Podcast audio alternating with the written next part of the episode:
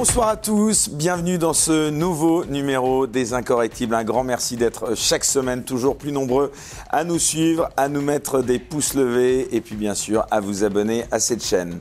Alors, notre invité ce soir est un invité particulièrement sensible. C'est un ex-espion du KGB, le principal service de renseignement de l'URSS, formé pour infiltrer les administrations occidentales. Il a étudié dès 1984 avec le président russe Vladimir Poutine au sein de l'Institut, qui recrutait donc les futurs agents du KGB.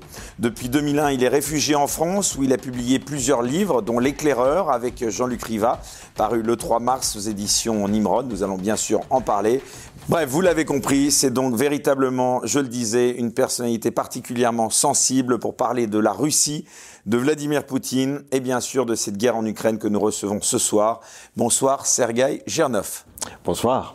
Bienvenue dans Les Incorrectibles. Alors, si vous le voulez bien, Sergei Girnov, je vous propose, pour commencer, de vous présenter plus longuement à ceux qui nous écoutent ce soir et qui ne vous connaissent peut-être pas encore, malgré vos différentes interventions médiatiques. Tout d'abord, dans votre livre L'éclaireur, coécrit, je le rappelle donc, avec Jean-Luc Riva, et paru, je le disais donc, le 3 mars dernier aux éditions Nimrod, vous détaillez votre parcours et racontez cette aventure de vie qui fut euh, votre passage au sein des services secrets de l'URSS. Vous avez été, comme je le disais en introduction, membre du KGB. C'était précisément entre 84 et 1992. Et c'était, je le rappelle, pour les plus jeunes de nos spectateurs, les services de renseignements extérieurs de l'Union soviétique, devenus depuis le SVR, depuis sa chute. Comment en êtes-vous venu à intégrer ces services? Et si vous pouvez donc plus largement vous présenter Ok.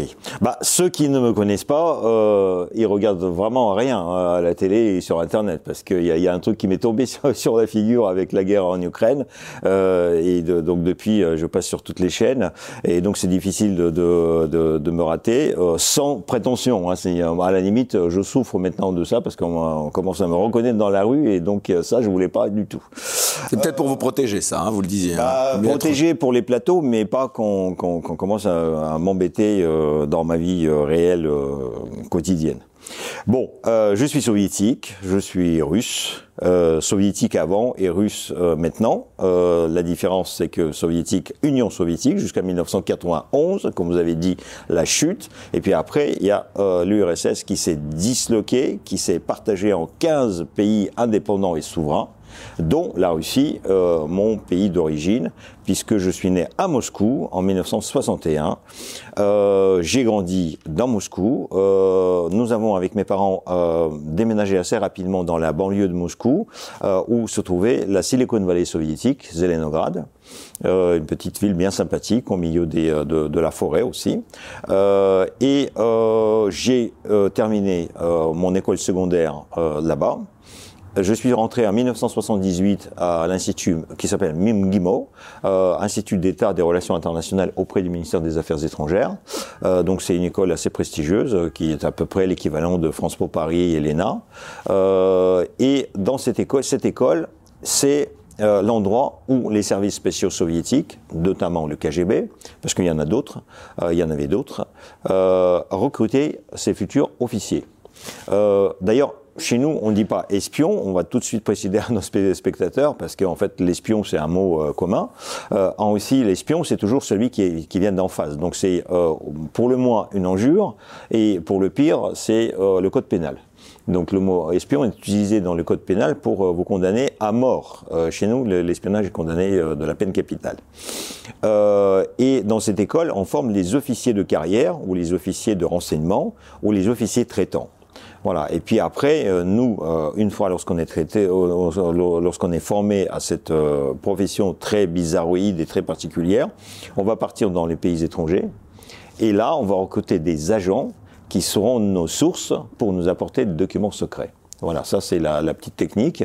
Et en même temps, je vous ai raconté à peu près comment je suis arrivé, sauf que le KGB, normalement dans cette école, euh, les élèves sont contactés, le KGB d'abord fait enquête, son, son enquête. Oui, c'est-à-dire qu'on ne demande pas à rentrer finalement, vous choisissez. Hein, euh, disons, disons que euh, vous ne, ne, pouvez pas demander. Euh, vous pouvez toujours exprimer votre désir, mais plus vous l'exprimez, moins vous serez pris. Le KGB n'aime pas les, les, gens, on les appelle les initiateurs. Initiativniki, ceux qui, se, qui, qui veulent eux-mêmes. Euh, il y a, il y a un autre, euh, c'est comme la candidature spontanée. La candidature spontanée n'existe pas au KGB. Ça ne plaît pas. Et ça ne plaît pas. Euh, parce qu'en fait, le métier est un peu pervers, même beaucoup pervers, et donc les gens qui aimeraient faire ce métier euh, se présentent déjà comme suspects et comme pervers au service. D'ailleurs, notre ami euh, Vladimir Poutine euh, s'en était un quand il avait 16 ans. Il a tellement regardé de films sur, sur l'espionnage euh, qu'il a voulu euh, proposer ses services à Leningrad au KGB. Il est venu frapper à la porte. Euh, on lui a dit que d'abord, il était trop jeune, euh, qu'il fallait déjà avoir au moins un diplôme d'enseignement supérieur. Et puis, de toute façon, ils aimaient pas ça. Donc, l'officier du KGB, qu'il avait reçu, vous l'avez compris, a manqué à sa devoir. Parce qu'il aurait dû noter son nom, et Poutine ne, ne serait jamais, n'aurait été jamais inscrit dans, dans les rangs du KGB. Donc c'est à cause de cet officier Et ne serait jamais devenu. et ne serait jamais devenu, bien évidemment, le président après, parce que s'il est élu, c'est parce qu'il a, euh, il a traîné euh, une aura, tout- euh, toute une aura derrière de, de KGB. Voilà. Euh, donc, on est, le KGB choisit ses futurs candidats.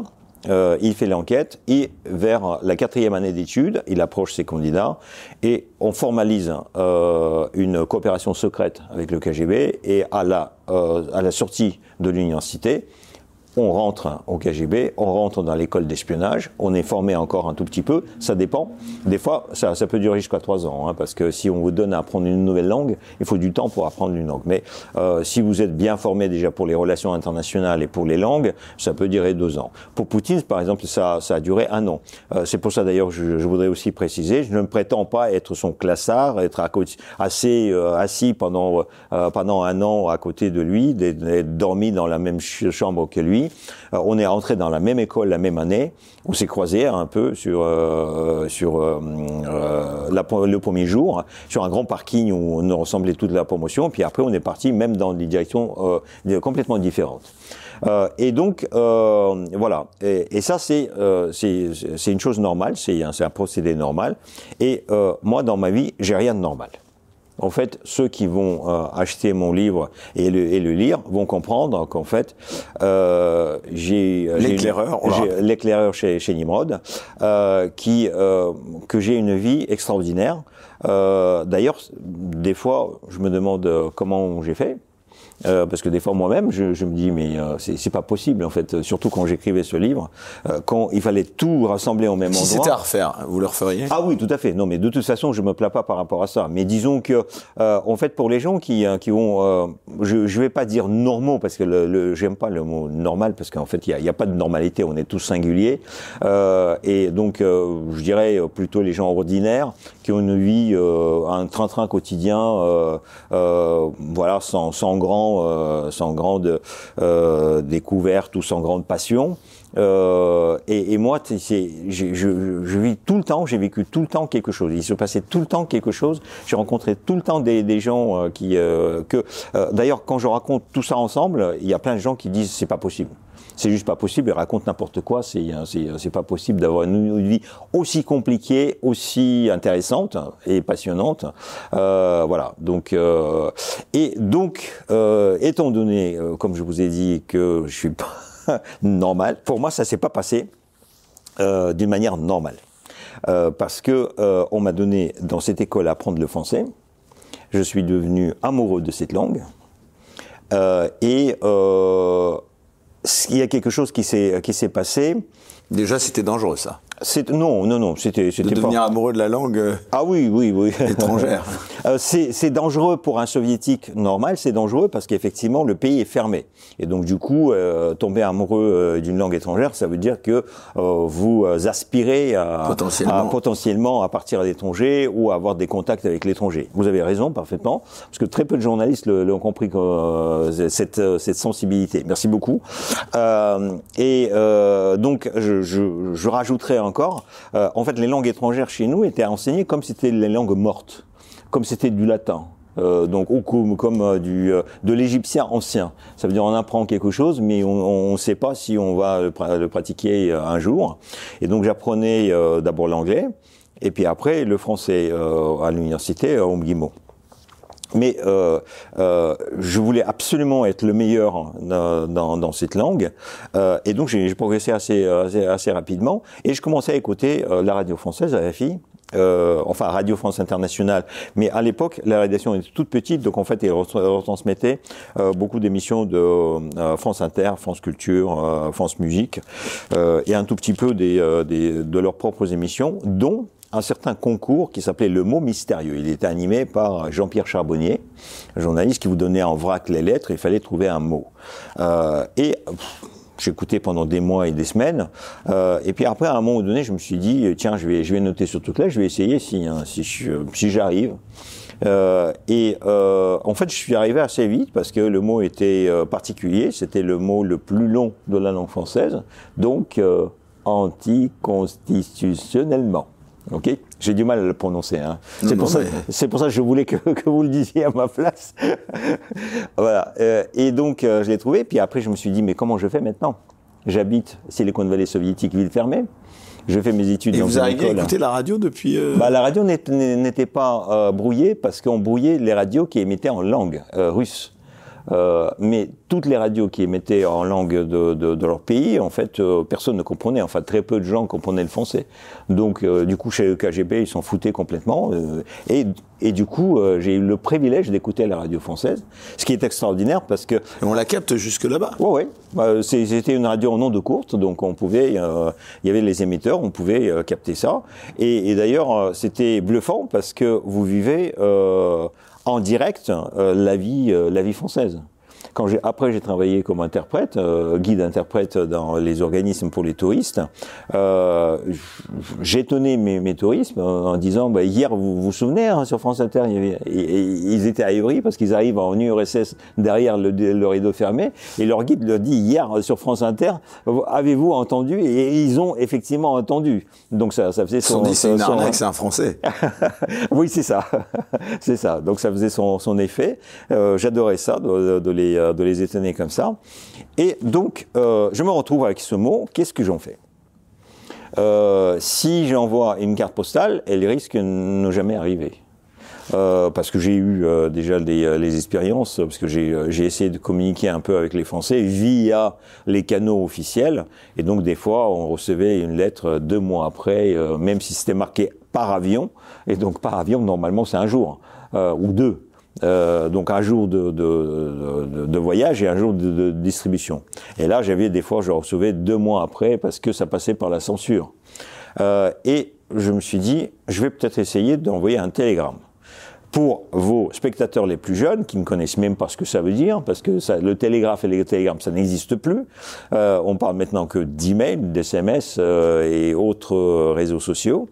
Euh, donc c'était euh, la, la, poste. À la poste, il y avait euh, une, une partie dans laquelle les machines qui étaient avec, avec Morse, et on envoyait en fait les, les télétranscriptions. Les, télétranscriptions, voilà, on a des, des, des, messages très courts, c'est comme les, les SMS, sauf qu'on les payait très cher.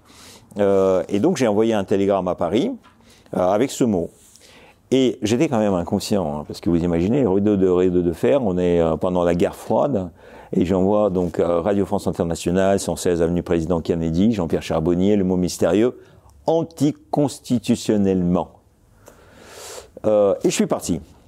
Et il y a eu euh, une chose extraordinaire qui n'aurait pas dû se passer comme je vous ai dit, dans ma vie, tout se, rien ne se passe comme, comme prévu, parce que si ça, ça devait passer, se passer comme prévu, les, les préposés à la poste euh, auraient dû me dire, euh, vous savez, monsieur, euh, votre télégramme, on va l'envoyer, mais notre machine, euh, malheureusement, est tombée en panne actuellement, euh, provisoirement. On va la réparer, donc vous pouvez attendre ici un petit, un petit quart d'heure, et entre-temps, il téléphonait au KGB, il venait, il me, il me captait, enfin, il me prenait, il m'emmenait pour l'interrogatoire, etc.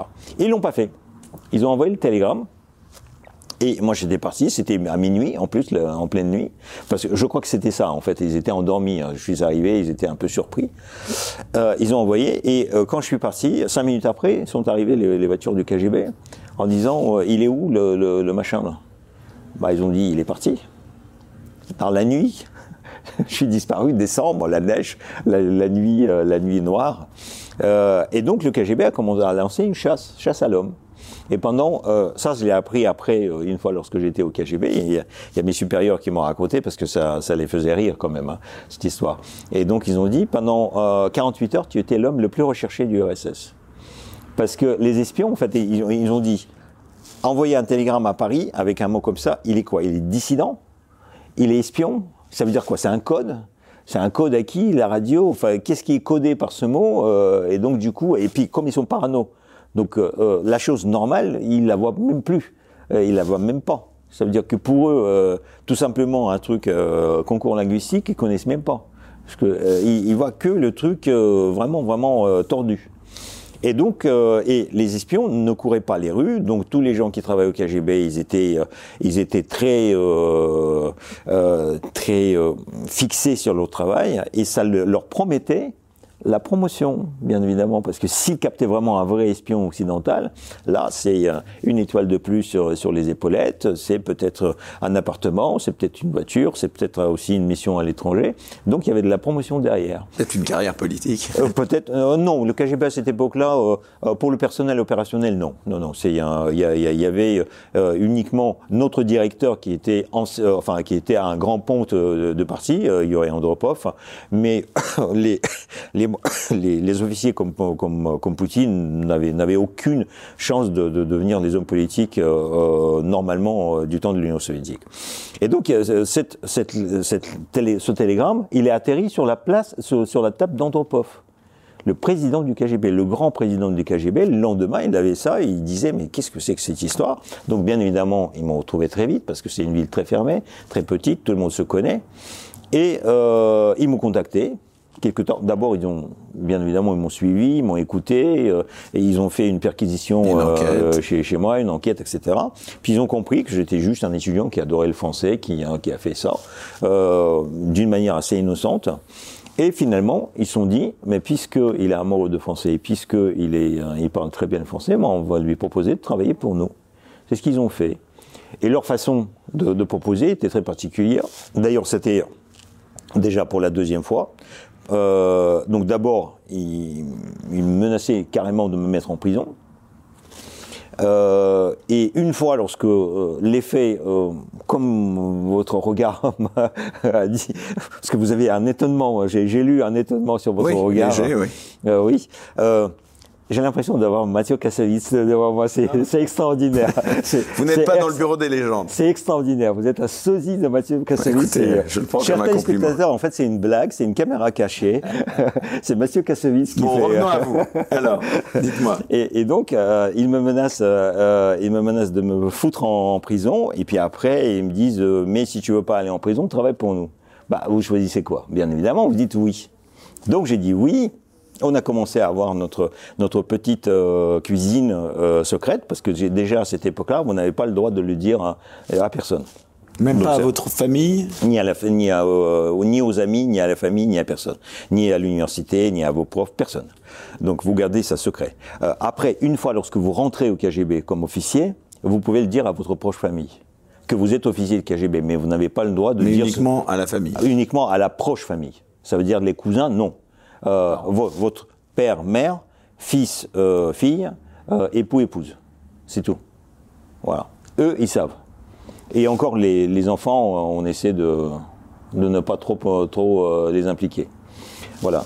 Mais aux adultes, ça veut dire vos parents savent et votre compagnon euh, sait aussi. Alors, Sergei Virnov, ça m'amène justement à vous demander euh, une question un petit peu euh, naïve, mais quelles étaient les qualités nécessaires pour devenir non pas un espion, comme vous le disiez, mais un agent des services de renseignement?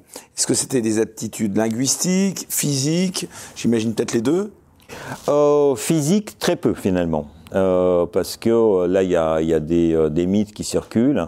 Et en réalité, on n'est pas des James Bond. hein. Ça, ça, on nous demande pas de- d'enjamber les, euh, les clôtures, de courir, de tirer à la mitraillette comme, comme, euh, comme des vrais membres des commandos.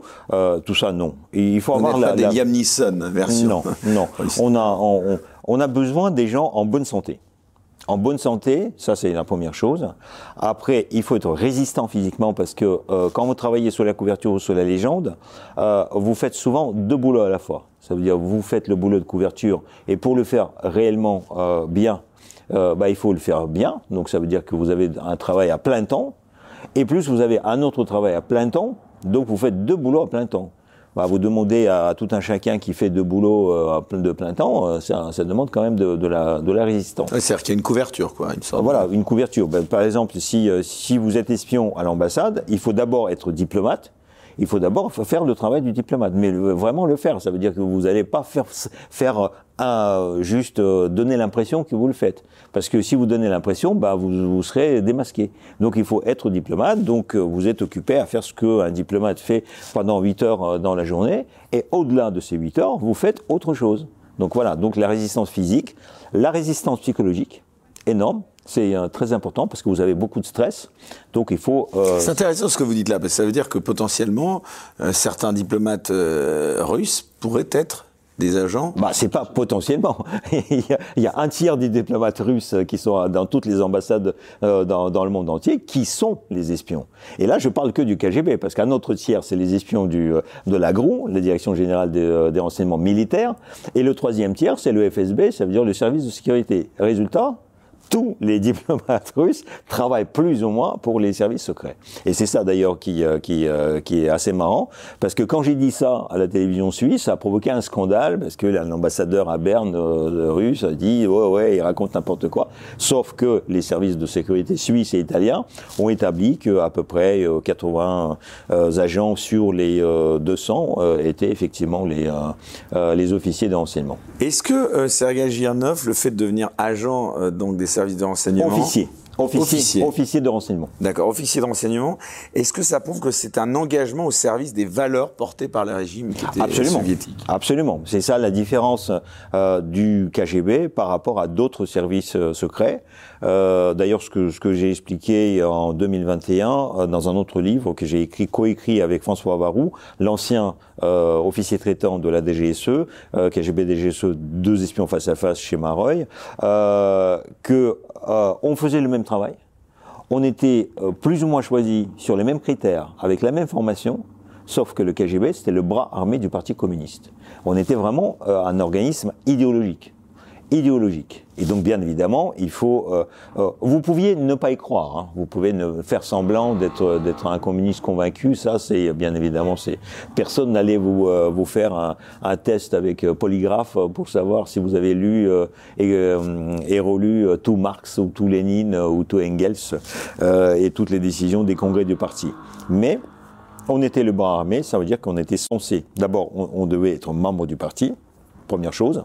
Et deuxième chose, on était censé de promouvoir la politique étrangère de euh, Parti communiste de l'Union soviétique. Est-ce qu'il y a un profil type de l'officier euh, donc au service de l'URSS à cette époque?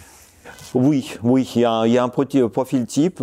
Euh, bah à la limite, vous regardez Poutine, il, il correspond assez bien à, à ce profil. Et c'est pour ça d'ailleurs quelqu'un euh, plutôt euh, très effacé. Euh, quelqu'un qui, qui, est très effacé, qui, quelqu'un qui, qui est normal, c'est euh, quelqu'un qui euh, n'est pas euh, forcément parce que là comme il est un peu impliqué dans l'actualité donc on le dépeint comme dictateur sanguinaire etc mais si on le regarde sans le savoir donc c'est quelqu'un de normal en fait. Je rigole souvent parce que à la limite le slogan de François Hollande le président normal ça ça correspond ah, vous êtes en train de dire que François Hollande pourrait être un grand espion. Ah, en fait, un, espion, c'est quelqu'un qui n'attire pas attention sur lui. C'est quelqu'un qui... de la manipulation. D'ailleurs, le, grand manipulateur, c'est celui qu'on soupçonne jamais d'être. Absolument. Hmm. Absolument. Ça veut dire qu'il faut passer inaperçu. Vous dites que euh, François Hollande pourrait être recruté. Oui. C'est ça. Oui, oui, oui. Bah, disons que euh, contrairement à tous les clichés euh, de nos films, ce n'est pas euh, un mec avec un visage fermé, euh, avec les dents en acier. donc en fait tout, tout ça, non, non, c'est. c'est pas le, grand de James Bond, quoi. Est-ce que vous avez regardé le film français extraordinaire qui s'appelle Espion lève-toi avec Lino Ventura? Alors, je crois et Michel Piccoli. Euh, donc mais c'est 1984, ça se passe à Genève. Euh, donc c'est un des grands films avec Audiard euh, comme dialoguiste. hein. donc ça, si vous si vos Ah oui, spectateurs n'ont pas regardé, je, je vous euh, conseille euh, très volontiers ce film. C'est un des plus grands films d'espionnage français euh, et international d'ailleurs. Euh, et donc en fait dans ce film, pourquoi je, je vous parle? Parce que dans ce film, euh, ça commence par un assassinat d'un petit monsieur dans le tramway. Un petit monsieur en costume, tout chétif, avec une petite serviette. Vous donnez envie de le revoir. ouais. Et, et- et donc, en fait, il y a les, euh, un commando jeune de Brigade Rouge qui rentre dans ce tramway, qui l'arrête et qui zigouille ce petit monsieur. Et on, on, on ne comprend absolument pas. C'est personne, en fait. C'est quelqu'un. euh, euh, je donne un autre exemple. Un, un bon espion, c'est quelqu'un qui passe avec vous une heure. Lorsqu'il est sorti de la pièce, vous vous souvenez même pas de lui. Voilà, ça c'est un, très très bon espion. En revanche, notre ami Poutine, euh, même s'il a ce, profil type, euh, après il faut être discipliné. Il faut être obéissant, parce qu'on est militaire, donc on reçoit des, des ordres. faut pas penser trop, ce qui est mon cas. Donc du coup, euh, je suis un peu merle blanc dans, le truc. Faut pas être trop voyant. Là aussi, ce qui est mon cas, donc euh, c'est, euh, un- Poutine il était, il était parfait. Euh, le problème, c'est qu'il faut être empathique, Et il faut être souriant, il faut s'intéresser à la personne qui est en face de vous, parce que euh, vous ne pouvez pas leur faire de la gueule euh, comme Vous dans les films dire que tout ce m'avez soviétiques. dit jusqu'à maintenant, c'est Voilà. du bidon.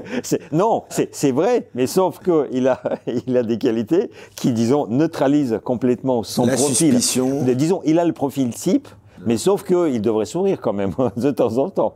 Je, je dirais que s'il souriait deux fois plus ou trois fois plus, et s'il se rendait sy- sympathique, au lieu de, de, de nous euh, de, jouer les muscles, bah, il aurait pu être un espion euh, parfait. Sauf qu'il a raté sa ca- carrière d'espion. Ah, ça c'est intéressant ce que vous dites là. Ouais, bah ouais. Qu'est-ce qui vous permet de dire ça? Euh, c'est d'abord c'est ce qu'il a raconté dans sa biographie, donc euh, je me base déjà sur ses, propres dires, mais euh, comme je connais cette histoire aussi de l'intérieur, donc je confirme parce que il est entré au KGB en 1975. Euh, on a 9 ans d'é- d'écart, donc il est, il est né en 52, moi en 61, 61, donc il est entré en 75, moi en 84. euh, 84.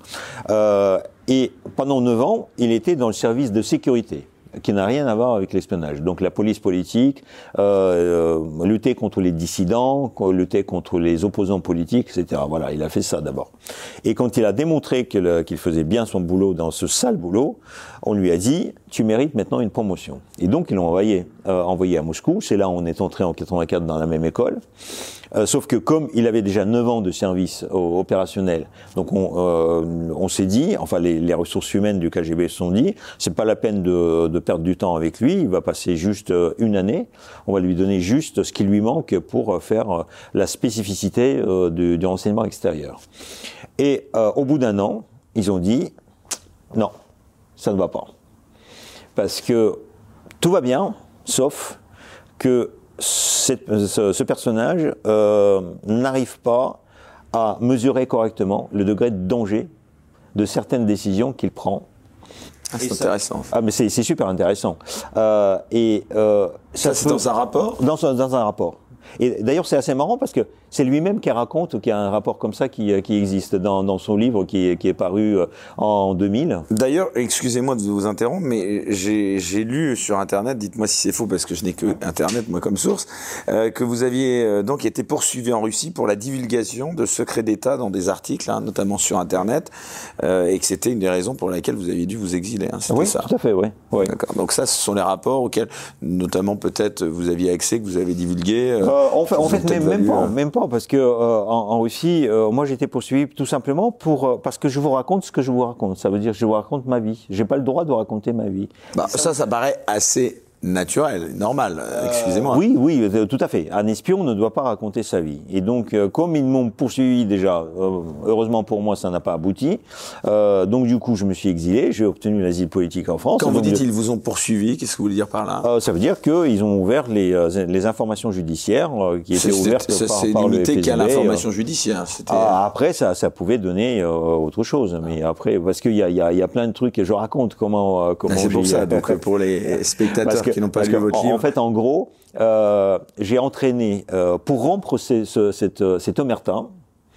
euh, j'avais pas le droit de raconter euh, ce que je suis en train de vous raconter. J'avais pas le droit de vous dire que même il y a 30 ans, euh, j'ai Ah, vous aviez prêté entre guillemets allégeance, quoi. Enfin, C'est ça. aviez- et la loi russe actuelle l'interdit, même pour les gens de, de KGB d'il y a 60 ans.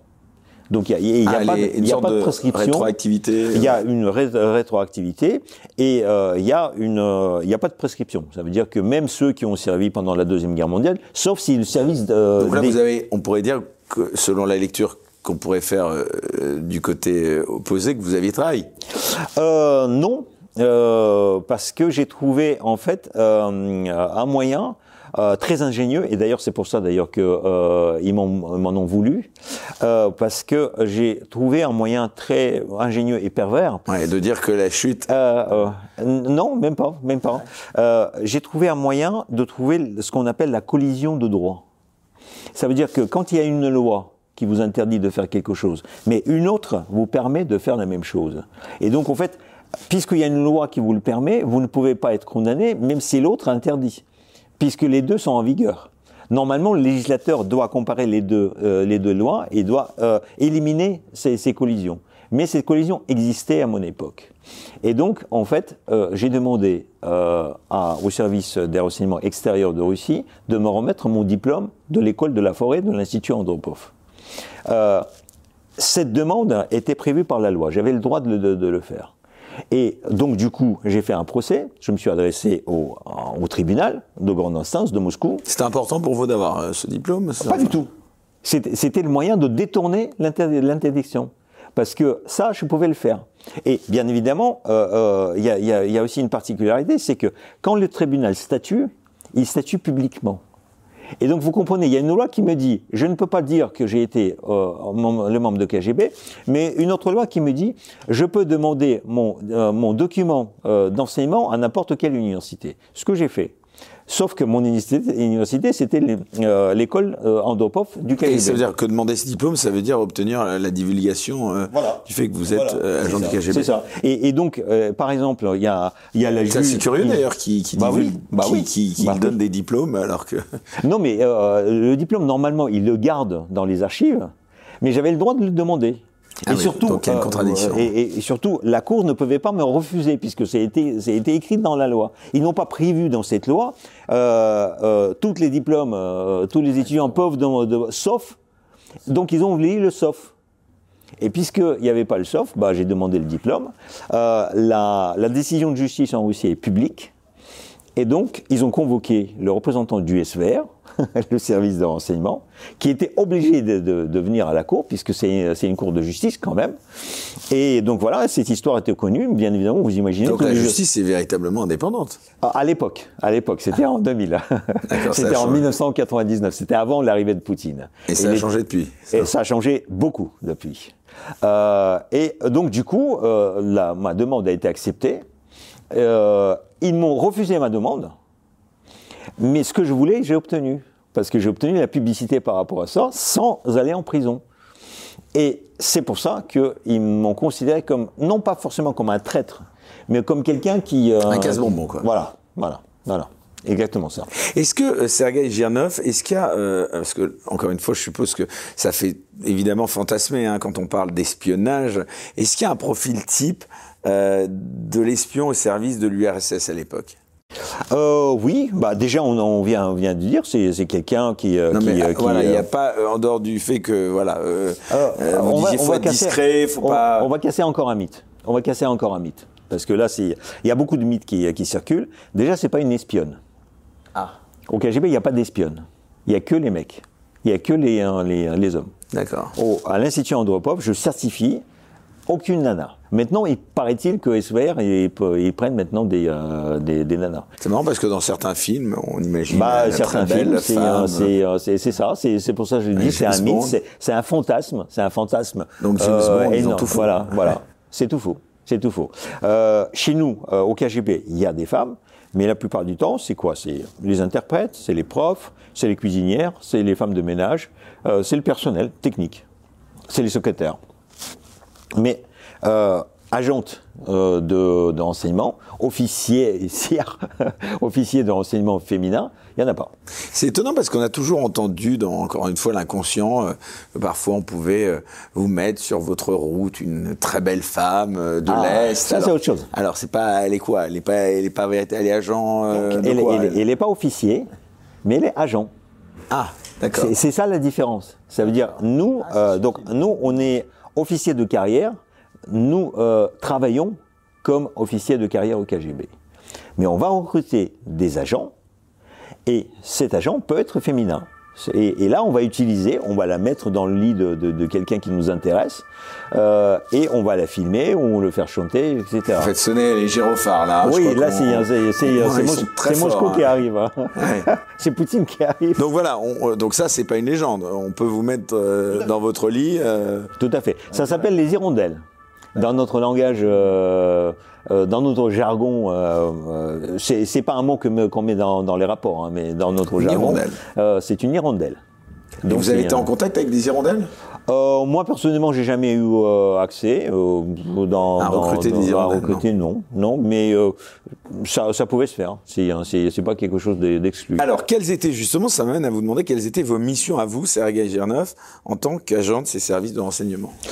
Euh, encore une fois, officier de renseignement. Oui, pardon, mais bon, là c'est pour euh, vulgariser, pour euh, ou agent secret, j'ai envie de dire, ou espion. Mais, Euh, et euh, en, en réalité, on va c'est dire espion jusqu'à la fin de l'émission. Oui, oui, c'est ça, c'est de- ouais, comme ça, comme ça. et, on va utiliser le mot, le mot générique, même si c'est un mot populaire. Moi, j'ai accepté. hein, mon ami François Raoult, il déteste ce mot et dès qu'on le prononce, il, il devient. Notre, nos missions sont très différentes et euh, beaucoup sont euh, différentes par rapport à ce qu'on ce qu'on imagine. Ah, Quelles sont celles d'ailleurs que vous avez menées Si je- maintenant vous avez une d'abord, possibilité de, on passe par les de postes liberté de parole. par les postes euh, différents. On peut travailler euh, au centre, c'est-à-dire dans le quartier général du service d'espionnage, qui est à Moscou, qui est à- un peu à l'extérieur de Moscou, euh, dans, dans un endroit qui s'appelle Yassinevo. C'est là où vous travaillez Euh, c'est là où j'ai commencé à travailler à ma sortie de, de, de l'université, et c'est là où Vladimir Poutine n'a jamais mis les pieds, puisqu'il a été renvoyé à Leningrad une fois lorsqu'on a constaté qu'il était dangereux pour lui et pour le service. Et le service n'a pas voulu de lui. Ah, il avait même été jusqu'à être considéré comme dangereux, vous employez ce terme, d'accord. Et d'ailleurs, c'est c'est très intéressant parce que maintenant, on voit que le service d'espionnage euh, soviétique du KGB ne s'est pas trompé. Voilà.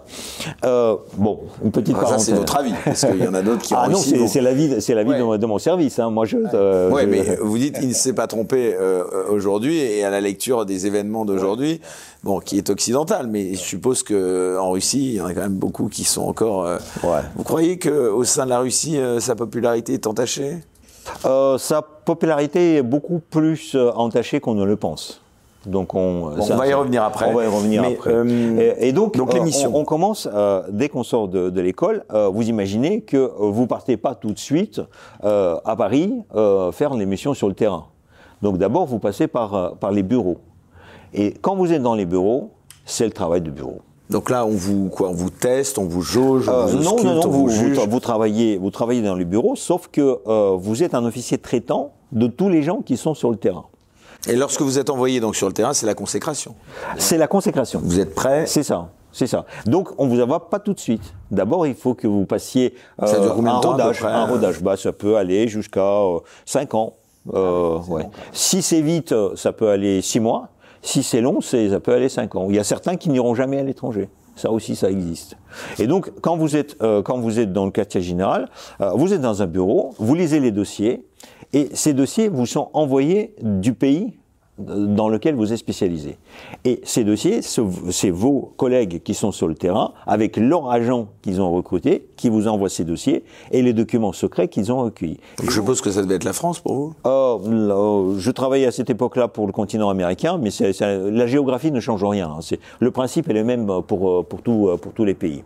Euh, et, et, et donc, euh, d'abord, là aussi, c'est un mythe. Parce qu'on croit que le travail est passionnant, en fait, il est chiant. C'est un travail de, de bureau, c'est un travail d'analyse, c'est un travail de rangement. C'est très, très technocratique, même voire technique, parce que, par exemple, à cette époque-là, il y avait très peu d'ordinateurs. Donc, euh, tout ce qu'on peut actuellement avec un clic sur Wikipédia apprendre sur une personne, par exemple, vous, euh, je sais pas, il y a, euh, vous apprenez que Valérie Pécresse vous intéresse, vous cliquez sur Valoche, le truc, Valoche, oui, vous, vous, vous, vous ressortez sa, sa biographie et tout est là. Tandis qu'à notre époque-là, ça n'existait pas. Donc, il, il fallait avoir, euh, aller sur le terrain pour recueillir tout ça et puis après envoyer à Moscou. Et les gens qui sont à Moscou, bah, ils classent tout ça, ils remplissent les fiches. Euh, donc, c'est fastidieux. Ah, bah, bah, C'est très très fastidieux. Euh, mais lorsque vous faites ça pendant un an, deux ans, trois ans, vous avez prouvé que vous êtes au, très bien, et donc après, on vous sort de Yassinevo, mais pas tout de suite pour aller à l'étranger. Ce sera trop facile. Et même pour nos téléspectateurs, ce sera rapide et l'émission se terminerait en 20 minutes, euh, mais non. Euh, on vous envoie d'abord sous couverture, mais à Moscou. Ça veut dire qu'on vous prépare pour que vous partiez à l'étranger sous la couverture d'un diplomate, d'un commerçant, d'un journaliste international. Et donc vous devez passer par un organisme qui s'occupe de ça. Donc on, on de vous met- créer une sorte d'identité. euh, euh, voilà, c'est, c'est- ça veut dire que euh, identité euh, est la vôtre, parce que vous passez avec votre propre identité par rapport au bureau de légende, on vous donne pas un, nom- un nom différent, mais on vous crée. euh, un Ah, on tra- vous donne pas un nom différent. Non, non, non, vous passez sur. sur, sur- Vous n'avez pas sous- de nouvelle identité. non. Non, donc euh, c'est pas le bureau des légendes, Euh, mais c'est euh, donc euh, on vous met dans un service où vous commencez à travailler comme si vous étiez un diplomate ou comme si vous étiez un commerçant et à préparer votre mission à l'étranger. C'est parce que il faut aussi que vos collègues dans ce ministère s'habituent à vous et que vous vous habituez à ce ministère. Excusez-moi de vous demander ça. vous- Ceux qui, en l'occurrence, c'est quand vous parliez de diplomates, tout l'entourage à ce moment-là est au courant ou pas, Pas du forcément? Tout. C'est Ah, ouais. c'est ça le jeu. C'est ça le jeu. On vous introduit dans une institution dans laquelle personne ne sait que vous êtes, euh, que vous êtes un agent secret. Enfin, un officier, un espion. Et donc, du coup, vous faites des collègues, vous faites des amis, vous sortez avec ces gens-là. Vous avez des téléphones parallèles Comment ça se passe Vous avez les euh, par, parallèles par rapport C'est-à-dire que des lignes pour vous pour vous parler euh, si vous devez rendre des rapports. euh, Non, mais euh, comme c'est comme c'est à Moscou, en réalité c'est assez facile parce que vous pouvez sortir et appeler d'un bureau à côté ou d'une d'une cabine. Enfin, mais maintenant les jeunes ne savent même pas ce que c'est une cabine parce que ça n'existe plus en France. Donc vous, vous pouvez communiquer très facilement parce que c'est pas très loin. hein, ouais, finalement, mais comme vous hein. dites, avoir quand même deux métiers l'un à côté de l'autre, c'est pas toujours facile non plus. Ah, c'est pas facile du cacher, tout. hein. euh. C'est pas facile du tout. Et d'ailleurs, les, les premières personnes qui en souffrent, c'est votre famille. Ah ouais. Parce que et, et du coup, c'est là, c'est pour ça que là, à cette époque-là, vous avez le droit de leur dire. Ouais, Parce sinon, on comprend pas. Bah, sinon, votre femme, elle va pas comprendre pourquoi tu ne rentres pas du bureau à 6 heures du matin, à 6 heures du soir, comme tout le monde. Euh, et va vous poser des questions. T'as, t'as quoi T'as, t'as une maîtresse, euh, etc. Et là, tu dis non, je suis un agent du KGB. Et donc, du coup, euh, elle, est, elle est contente et vous, elle passe euh, ses journées, ses nuits à vous attendre. Et Parce qu'il y avait peut-être ça aussi. Oui, oui, c'est ça. hein. C'était la fierté. oui, c'est ça. ça. ça veut dire qu'aussi. Euh, Vos origines, vous, socialement, euh, on peut le dire Socialement, mes parents étaient, euh, on est, en Union soviétique, on est, on est tous des, des origines plutôt populaires. Euh, mais mes parents étaient ingénieurs à Zelenograd, donc en fait euh, plutôt euh, classe moyenne. Vous n'avez plus vos parents? Je les ai perdus en 2020.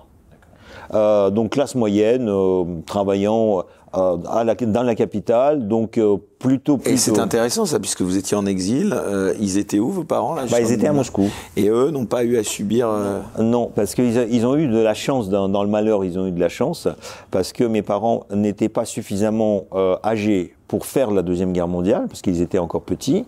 Euh, mon père a eu 10 euh, 18 ans euh, en 1945, donc il a failli se, se faire embarquer, mais c'était trop tard. Mais euh, comme adolescents, ils ont travaillé dans les usines pour la guerre. Et donc, à un moment donné, on a donné le statut euh, des anciens combattants à tous les gens qui ont participé à l'effort de, de la victoire. Donc, du coup, ils avaient le statut d'anciens combattants, et donc ils sont devenus, ils sont devenus les vaches sacrées. Et ça, les protégeait, donc du coup, euh, Le fait d'être parent d'un espion, euh, d'un agent non. qui ça- avait. euh, et, et en plus, il y a, il y a autre chose aussi. Il faudra, faudra que vous compreniez et nos spectateurs comprennent. J'ai rien fait de, de prohibé. Ça veut dire que j'ai respecté la loi. Ça veut dire que oh, légalement, on peut rien me reprocher, absolument rien. C'est ça, c'est ça le truc. En fait, je, je, je leur ai cassé les pieds, euh, vulgairement parlant, euh, mais ils peuvent, ils pouvaient rien me reprocher. Entre euh, nous, aujourd'hui, vous gardez encore des secrets? Ah oui, bien sûr. que vous ne divulguerez jamais? Bien sûr, bien sûr. Grave? Pas grave parce que là aussi on se trompe, euh, mais disons le secret c'est un, nom, un nom réel, c'est un secret qu'il faut garder jusqu'au jusqu'au bout tant que la personne est vivante. C'est-à-dire quand vous dites un nom, c'est-à-dire? Bah, un, euh, un nom d'un- agent par exemple que vous avez euh, pour le protéger, c'est ça? euh, pour protéger les, les personnes qui ont travaillé pour le service. Mais par exemple, il pourrait euh, y avoir des noms d'agents que vous connaissez même en France, qu'on ne connaît pas, c'est ça. et qui ont peut-être d'importantes fonctions. C'est ça, on peut. Il y en a. Il y, a, il y en a certainement. Il y en a des postes élevés, Il certainement, ouais. Après, il y a, il y a d'anciens collègues. quand vous dites certainement, c'est. Bah, il y, en a vous le savez certainement. ou vous hein. le savez pas Bah ça, avec votre caméra, est-ce que j'ai, parce que vous, vous essayez de, de, de voir. Ah, C'est un peu mon métier, moi je suis journaliste, donc euh, moi je suis dans un rôle différent. moi. Là, là, je me pose la question est-ce que vous n'êtes pas un juge d'instruction du FSB Non, pas du tout, ouais, non, non. qui va qui va me, me mettre les Ah, non, non, non, non, non, je veux pas- je veux- je veux pas vous Non, faire mais vous des imaginez que je vais je vais pas le dire bien évidemment. euh, non, mais l'écran. sans me le dire, euh, me dire que vous le savez. Oh, Est-ce que vous pourriez encore, parce que ça fait quand même quelques années maintenant que vous avez quitté ce J'ai- service, je vous ai donné déjà deux réponses, mais si vous voulez assister, je vous donnerai la troisième fois la réponse. Il se peut. D'accord. Je vous C'est dis du pas. domaine du je vous dis, je vous dis Oui, pas. parce que pourquoi je vous dis ça? Parce que, alors, pour que les, les gens qui nous regardent le sachent, vous faisiez partie de ce qu'on appelait donc les éclaireurs, c'est d'ailleurs le titre hein, de votre livre, c'est-à-dire l'élite, hein, la crème de la crème des services, hein, c'est ça, si on peut le dire. Euh, C'était quoi la spécificité de ces agents-là en particulier, les éclaireurs? La, la spécificité, c'est que euh, donc jusqu'à maintenant, on a parlé de la couverture officielle. Ça veut dire que vous venez à Paris, vous vous installez dans une institution soviétique ou russe Vous n'êtes officielle. pas le touriste euh, à vous n'êtes pas, l'hôtel vous n'êtes pas le touriste à l'hôtel. Vous, vous travaillez à l'ambassade, vous travaillez au consulat, Ce qui d'ailleurs vous protège, parce que le fait d'être à l'ambassade, vous avez vous avez diplomatique. l'immunité diplomatique, mais vous pouvez ne pas l'avoir. Vous pouvez travailler, par exemple, pour le service économique. Vous pouvez travailler dans, la, dans une Enfin, Est-ce que représentation. vous pourriez être boulanger à Paris et être non, boulanger, non. Non, non. Euh, boulanger. Là, on vient aux illégaux. Parce que, en fait, quand vous êtes euh, un, agent- euh, un espion légal, vous travaillez dans une institution de votre pays qui a un drapeau euh, soviétique sur, euh, sur, le, le- le- le- sur la porte. Oui, donc boulanger, ça, vous ne pourriez pas l'être. Mais est-ce que vous pourriez être espion en ayant euh, une autre activité que celle euh, au sein d'un service euh, d'une ambassade? Oui, vous pouvez être espion dans une dans la filière légale, qui est la filière principale. Ça veut dire les 99% des espions soviétiques et russes travaillent dans la filière légale. Légale, Mais ça il reste veut- donc 1%. Ah oui. travaille dans la filière qui mais, n'est pas euh, légale. D'abord, légal. Légal, ça ne veut pas dire quelque chose de, de, de, permis. Ce n'est pas permis. L'espionnage, c'est criminel. C'est condamné dans tous les pays. Vous risquez jusqu'à la peine de mort dans, dans certains pays. Mais légal parce que vous utilisez les représentations légales de votre pays. Il faut avoir un drapeau de votre pays sur la porte du truc dans lequel vous travaillez. Avec la protection diplomatique ou sans. Donc, diplomate, euh, euh, dans le service consulaire, économiste, euh, commerçant, euh, journaliste, spécialiste de droit, culture, les choses comme ça. Donc ça, 99%. Et il reste le 1%. Le 1%, c'est- il- euh, tous les 99% dont on vient de parler, ils travaillent sous la couverture. Le 1%, c'est les illégaux, comme dans le bureau des légendes, sauf qu'on vous, donc on vous fabrique une légende. À ce moment-là, on vous change de nom. Et euh, par rapport à la différence de bureau de légende, on vous donne une légende étrangère. Donc là, du coup, vous pouvez être boulanger à Paris. Ou vous pouvez être maître d'hôtel à Paris. Ou vous pouvez, vous pouvez être un représentant commercial à Paris. Vous pouvez être un, euh, ce que vous voulez. Ça, il y en a donc 1%. Donc c'est très, très, très. C'est très peu. C'est très peu. Et quand je dis 1% et encore, hein, Et puis dans des conditions très, très particulières, je suppose. très très particulière, effectivement. Euh, Sergei Girnov, euh, après la chute de l'URSS, vous avez donc quitté les services de renseignement. Pourquoi ces décisions euh, Tout simplement parce que euh, en 1991, il s'est passé quelque chose comme euh, le grand chambardement géopolitique et géostratégique. Ça veut dire que euh, le KGB a essayé de faire un putsch contre le président démocratiquement élu de l'Union soviétique, Mikhail Gorbatchev, et pour le punir, Gorbatchev a décidé de dissoudre cette organisation. Donc il a mis fin à l'existence du KGB en octobre 1991. Il a interdit le Parti communiste pour lequel cet organisme travaillait. Et malheureusement pour lui, il y a d'autres présidents euh, qui ont décidé de mettre fin à l'Union soviétique. Et donc je me suis retrouvé sans mon service, sans mon parti et sans mon pays. Donc j'avais personne pour qui travailler, mes employeurs étaient partis, je me suis retrouvé sans rien. Donc euh, ils m'ont transféré au début euh, dans un organisme qui a repris le flambeau parce que la, la place n'est jamais libre. La Russie, qui est venue s'installer à la place du, du, euh, du, URSS, a tout de suite fondé ses propres services, qui sont restés d'ailleurs les mêmes, c'est-à-dire dans les mêmes bâtiments, euh, au même endroit, avec les mêmes personnes. Donc c'est juste euh, l'apparence. Euh, euh, c'est juste l'apparence, sauf que le nom. il y a le, le fond qui, de, qui aurait dû être changé, parce que le, le, le service, comme je vous ai dit, était idéologique était de parti communiste, et là, il est devenu, comme en France, comme la DGSE, au service de l'État. Sauf qu'il ne s'est pas passé euh, ça, donc en fait, c'est resté à peu près la même, au, même, au, même, au même endroit. Mais ce service, à cette époque-là, n'avait pas de avait peur pour lui parce qu'il craignait qu'il y aurait des poursuites en fait euh, parce qu'ils ont trahi quand même hein, ils ont trahi euh, ils ont ils ont intenté un coup d'État contre, contre contre le président. Et c'est ce qui s'est passé par exemple à Stasi quand l'Allemagne s'est réunie euh, les gens qui travaillaient à la Stasi étaient poursuivis. Euh, c'est pour certains même euh, par, par la prison, et pour d'autres, ils étaient interdits de euh, d'exercer tout un tas de métiers, comme par exemple journalistes, professeurs. Ils n'avaient pas le droit de faire de la politique, etc. Et pour nous, donc le service craignait ça, et il laissait partir tous les gens. Et j'en ai profité, donc j'ai écrit, euh, j'ai donné ma démission, ma démission a été acceptée, euh, et je suis parti, donc sans classer, claquer la porte, sans trahir, sans rien. Voilà. Vous n'avez plus du tout eu de contact avec les services euh... Je n'ai pas eu le contact jusqu'au moment en 1997 où j'ai demandé mon diplôme en le mettant devant le tribunal.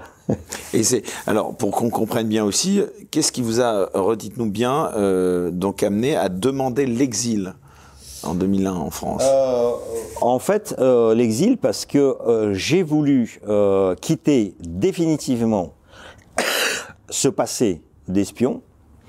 Euh, malheureusement, ça s'est passé d'une manière assez pittoresque et le service était humilié. Et j'ai senti qu'il allait se venger sur moi. Et donc du coup. Et là, euh, vous avez eu la crainte d'être menacé, peut-être même physiquement. Euh, menacé physiquement, parce que j'ai eu même une tentative d'empoisonnement. On va pas rentrer dans, dans, dans tout ça, parce que ceux, ceux, qui veulent avoir des détails, bah, ils n'ont qu'à acheter mon livre et le lire. Euh, parce que de toute façon, un livre de 528 pages, vous comprenez très très bien qu'on va pas, le. Voilà, on n'a on a pas le temps de tout raconter. Ouais, donc vous avez une tentative d'empoisonnement. Ouais, ouais. Euh, avec forte chance. Je peux pas affirmer à 100%, mais il y a quand même un, un gros soupçon. Voilà.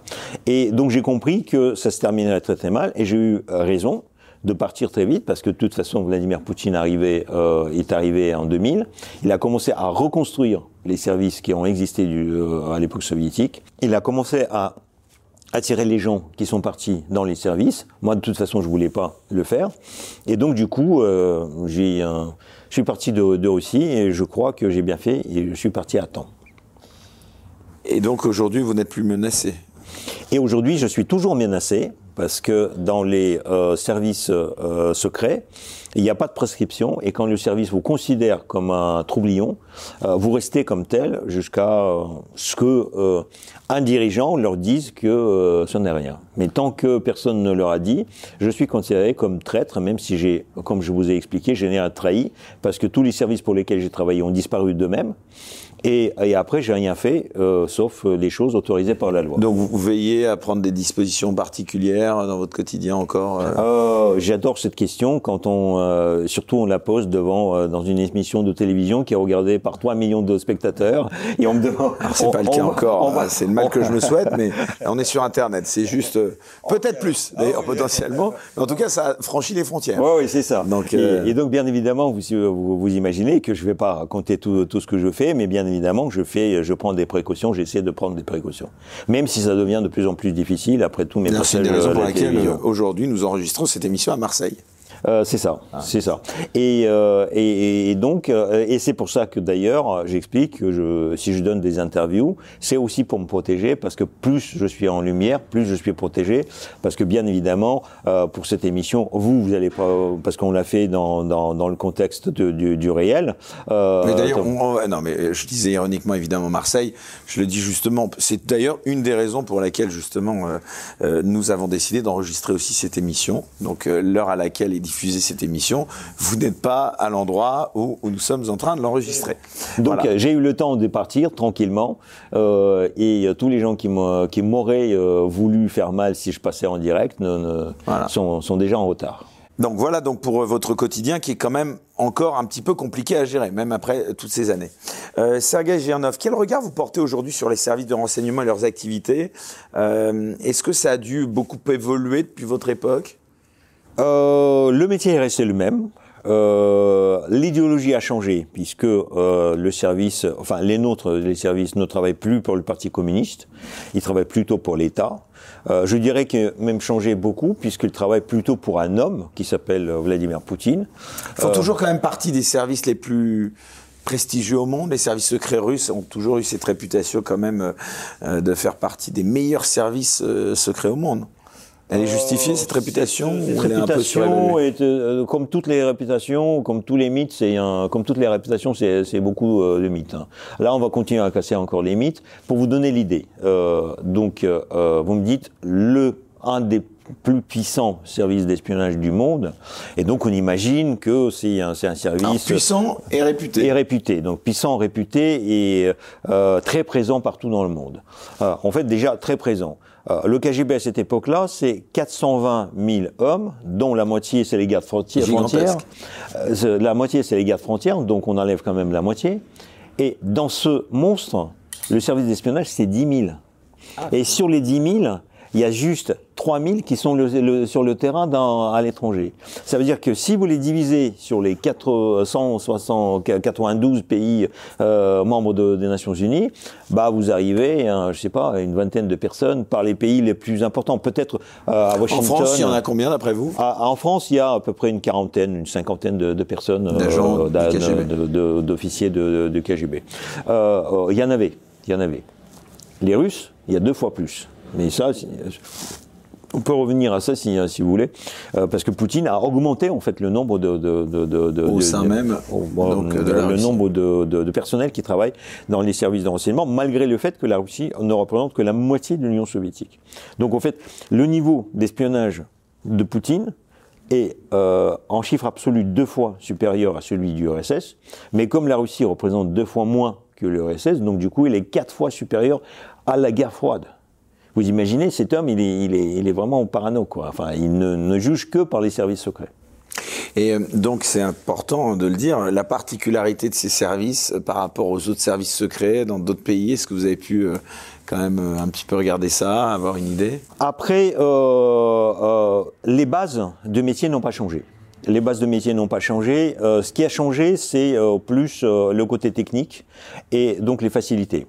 Euh, parce que, par exemple, euh, j'allais vous dire, j'avais vous donner l'exemple, euh, j'entre dans cet euh, extraordinaire service, un des plus réputés du monde, en 1984. À cette époque-là, les adolescents américains ont déjà des IBM personnels dans leur chambre avec lesquels ils jouent au Mario tous les soirs ou toutes les nuits. Dans cette école de KGB, il n'y a aucun ordinateur. En 1987, j'entre à Yasenevo, le QG du service d'espionnage. Dans notre bureau, nous avons des machines à écrire. 1987, les machines à écrire. On n'a aucun ordinateur. Les seuls ordinateurs qu'on a, c'est les, grosses machines qui, euh, prennent des chambres euh, au sous-sol de, notre bâtiment. Et encore, c'est les trucs énormes et qui fonctionnent, qui fonctionnent très très mal. Donc, c'est un mythe aussi. C'est un mythe. Mais actuellement, il y a, surtout ça, il y a surtout le, côté technique qui a changé. Ça veut dire que maintenant, on a le monde interconnecté. Maintenant, on a les smartphones. Maintenant, on a tout, tout ce qui est numérique. Donc, c'est très facile. Internet euh, remplace déjà un travail fastidieux que le service d'enseignement faisait euh, parce que la plupart du temps, en fait, il faut pas oublier, 80% du travail qu'on faisait, c'est un service tout simplement de vérifier les identités, de vérifier ce que gens font, euh, pour savoir si vraiment ils sont euh, les, les personnes qu'il nous, qu'il nous faut euh, pour avoir des, des, documents secrets. Maintenant, on le fait en un clic, en 5 minutes, vous avez fait votre, votre enquête. Avant, ça nous prenait des mois pour faire la, la, même enquête. Donc ça, ça, ça, ça a changé énormément. Il y a, il y a, il y a les techniques euh, de pénétration, parce que maintenant, on n'a plus besoin de recruter forcément des agents ou des sources dans, les endroits qui nous intéressent. On peut les hacker. On peut pénétrer dans les réseaux euh, Internet ou euh, d'ordinateurs s'ils ne sont pas protégés ou pas suffisamment protégés. On peut transmettre très rapidement.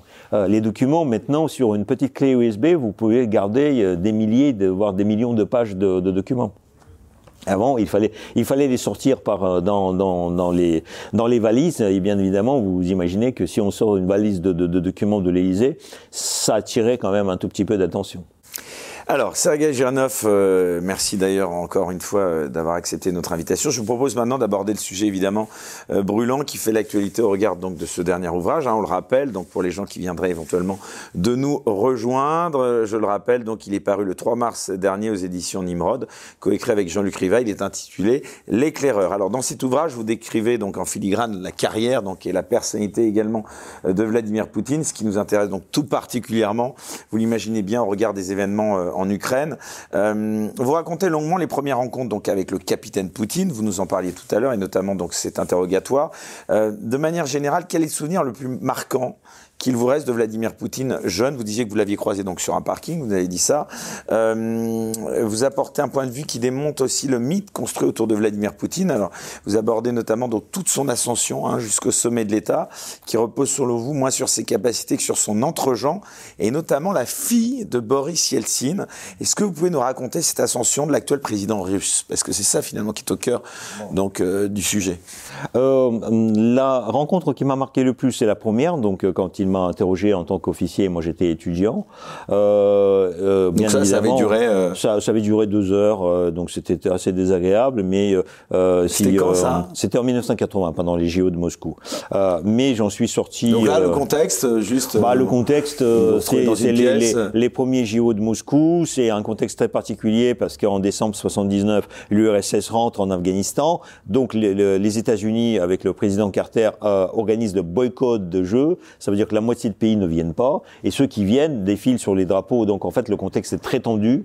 C'est d'ailleurs curieux parce que ce que vous dites là ressemble étrangement à ce qu'on vit aujourd'hui, hein, puisque les prochains JO, euh, a priori, euh, enfin la Coupe du Monde de foot, euh, voilà. C'est ça, c'est exactement ça. Donc du coup, ça, c'est. Vous êtes convoqué, donc je suppose. Euh, donc je travaille pour les renseignements téléphoniques en français. Il y a quelqu'un qui, qui, qui, qui m'appelle, donc je fais mon boulot, je le renseigne. Sauf que cette personne est curieuse parce que elle a jamais parlé à un Russe. Moi, je suis curieux parce que c'était le premier Français avec lequel j'ai parlé. Et on a parlé deux heures. Et en fait, pour le simple fait d'avoir parlé pendant deux heures avec euh, un Français au téléphone, ça, euh, ça, ça a attiré l'attention du KGB. Donc je, je suis convoqué euh, et là, au KGB. Et là, je retrouve le capitaine Poutine, le fameux capitaine Poutine, qui m'interroge. Et là, il était, honnêtement, maintenant avec le recul, évidemment, euh, c'est une toute autre impression qu'on aurait, mais euh, déjà, il était impressionnant quand même. Il était absolument pas impressionnant. Non, non, pas du tout. Et, et justement, c'est en fait pour moi, c'est difficile, euh, mais je crois que j'arrive à garder l'objectivité euh, par rapport à ces rencontres, parce qu'il y a beaucoup de gens euh, qui ont écrit, par exemple, sur Poutine, parce qu'il était président, et donc il lui raconte, il lui rajoute des, des qualités extraordinaires qu'il n'en avait pas.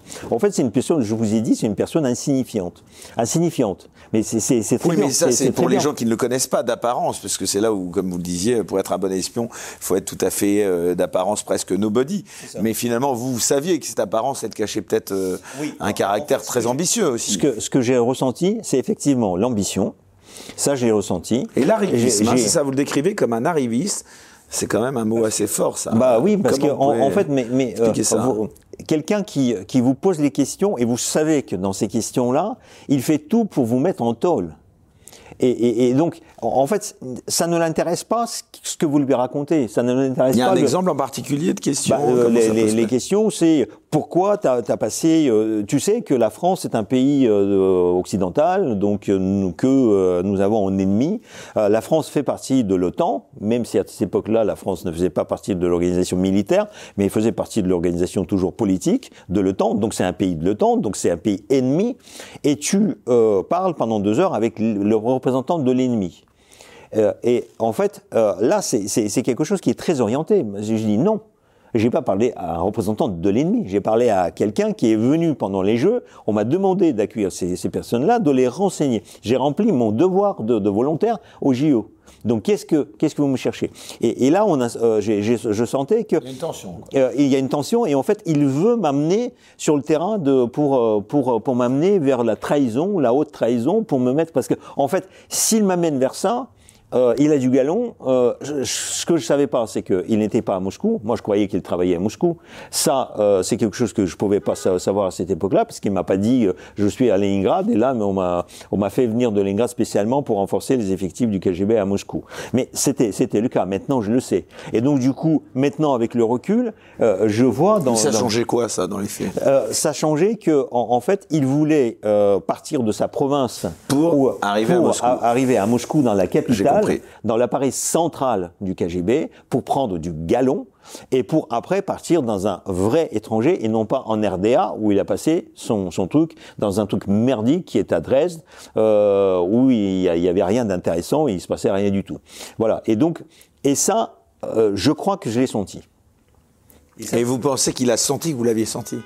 Euh, Je crois oui. Oui, oui, je crois oui. Vous pensez qu'aujourd'hui il se souvient de vous? Il se souvient certainement de moi, mais il ne voudra jamais avouer en public. Il ne voudra jamais euh, le dire. Parce que c'est ce que son portrait que je donne et les rencontres que je décris, c'est pas très avantageux pour lui.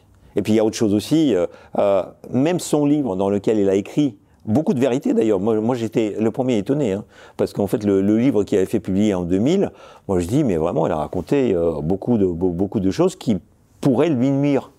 Qu'est-ce qui qui sait qu'il a, qu'il a conseillé à être aussi ouvert euh, dans ce livre? Parce qu'il a raconté plein de choses dans, dans, lesquelles, si on les met bout à bout, on arrive à voir même son orientation euh, sexuelle qui n'est pas forcément celle qu'il, qu'il affiche. Et euh, c'est écrit ah oui, presque, presque, presque, noir sur blanc dans, dans le livre. Ouais, ouais.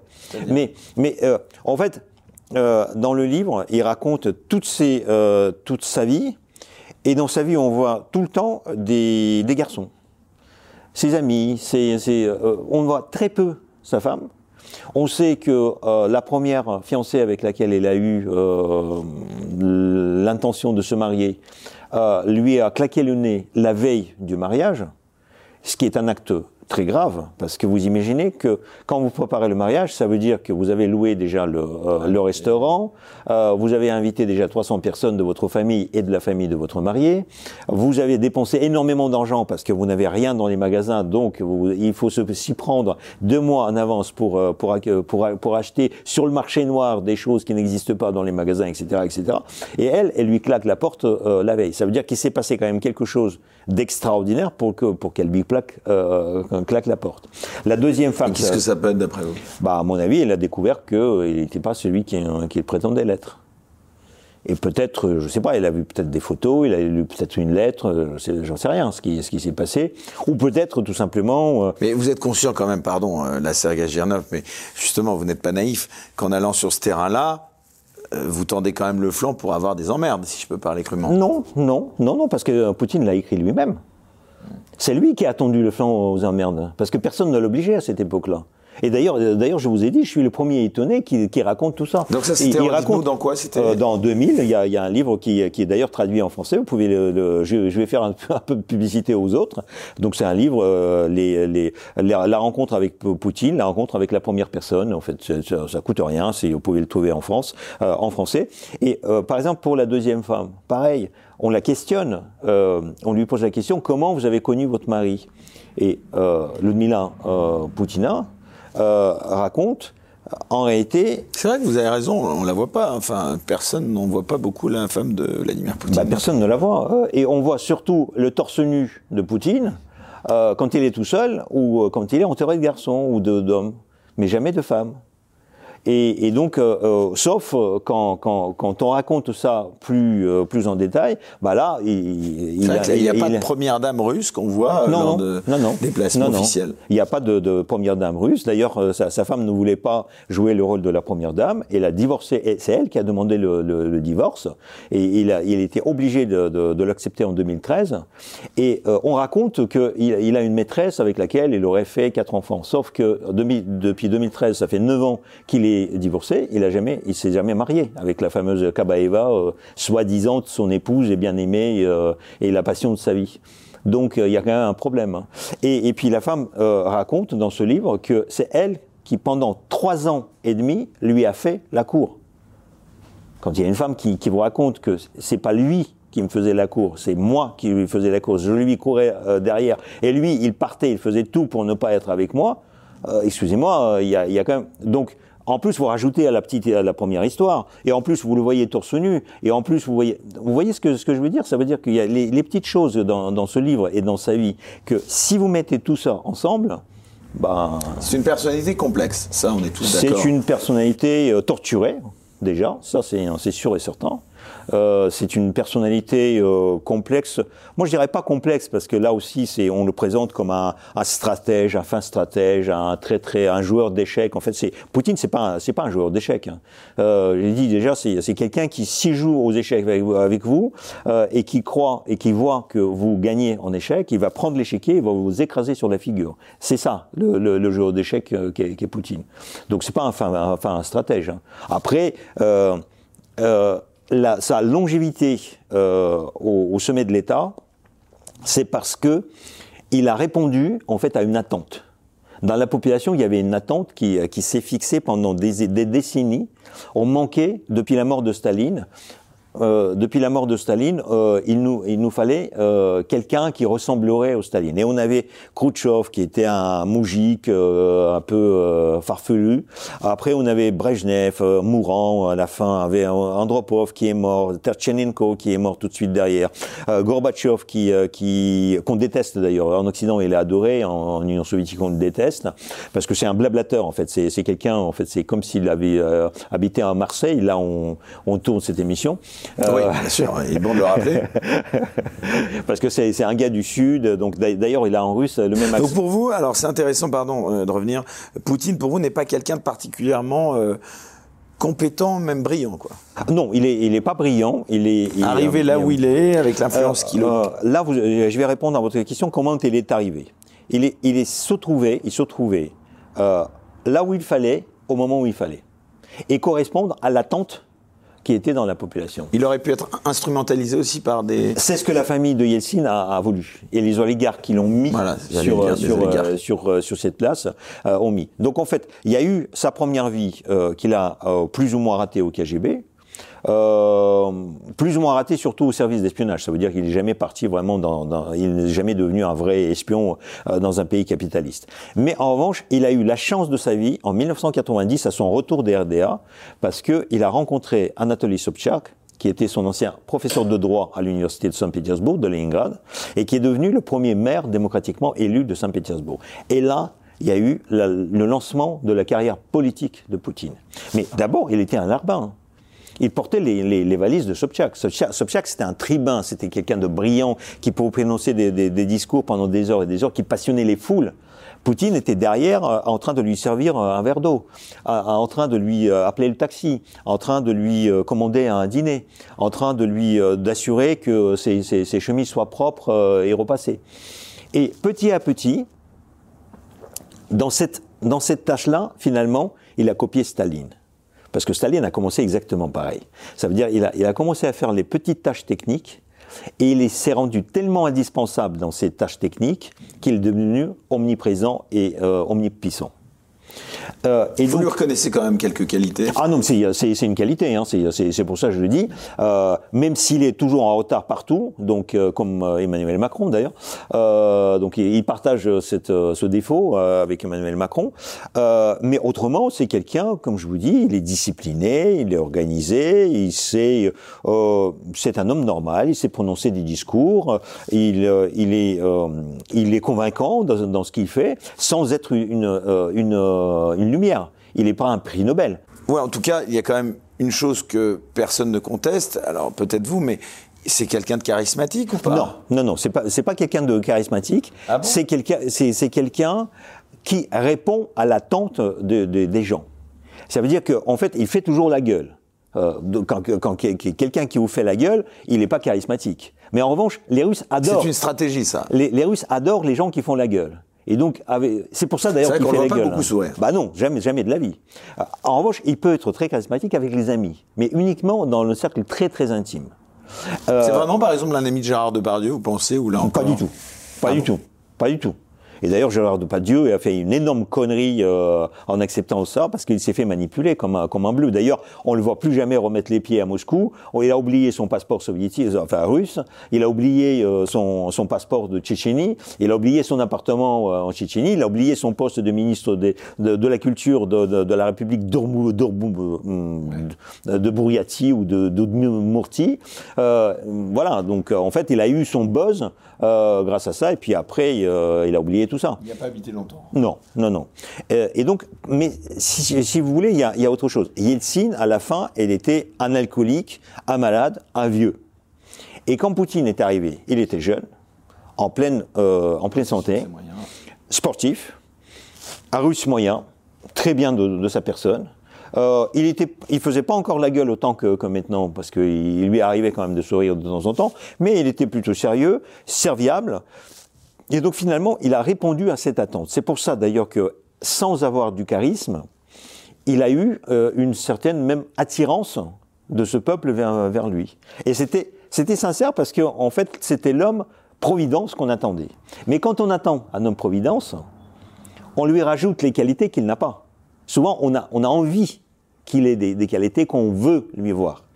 Et, en fait, c'est ça un peu le, piège psychologique, parce que vous savez très bien que euh, quelqu'un qui devient populaire, euh, donc il commence, on, commence à transformer les rôles qu'il joue, parce que Poutine joue un rôle. Hein. Quand il, euh, quand il présente, quand il se présente comme, comme président, il joue un rôle comme s'il était dans le film. D'ailleurs, c'est assez marrant parce que Zelensky a été, le président ukrainien a été élu justement parce qu'il a joué le rôle du président dans, dans une série très populaire. Et en fait, les gens ont fait de la, la transmission euh, entre ce rôle et la personne. Et en fait, Poutine, c'est un peu ça, en fait, même s'il n'a pas joué, mais les gens adoraient euh, lui donner plus de qualités qu'il n'a pas. Mais il, il, a des qualités, comme je vous ai dit, c'est pas un imbécile. Hein. Alors Sergei Gernov, il y a une question aussi qui revient euh, souvent, notamment euh, ici euh, en France, c'est l'influence donc de ce parcours en tant que membre du KGB sur les décisions et les positions donc que prend Poutine aujourd'hui. Est-ce qu'on est dans le fantasme là Qu'est-ce qu'il en est? Non, c'est c'est pas un fantasme. Et, d'ailleurs, ça ça explique aussi pourquoi Poutine a été tellement bien accueilli dans la population. parce qu'en fait, en fait, en gros l'Union soviétique, c'était un pays corrompu. Et la Russie, c'était un pays encore plus corrompu que l'Union soviétique. Et donc, à, un moment donné, euh, on a changé, euh, on a enlevé euh, tous les tous les cadres qui oppressaient ces sociétés. Donc, on, a on a eu la liberté totale, sauf que on ne s'est pas attendu à quelque chose, que la liberté, c'est quelque chose qui, qui se porte lourd. Ça veut dire il faut prendre la responsabilité soi-même de faire ses choix, ses propres choix. Et beaucoup de gens ne, ne savent pas ou ne veulent pas le faire. Donc à la limite, euh, ça les arrangeait d'avoir un État paternaliste, un État euh, providence, euh, qui prenait les décisions à leur place. Et même s'ils disaient cet État m'écrase, bah à la limite, on avait les choses remplies dans la marmite et on était assez content.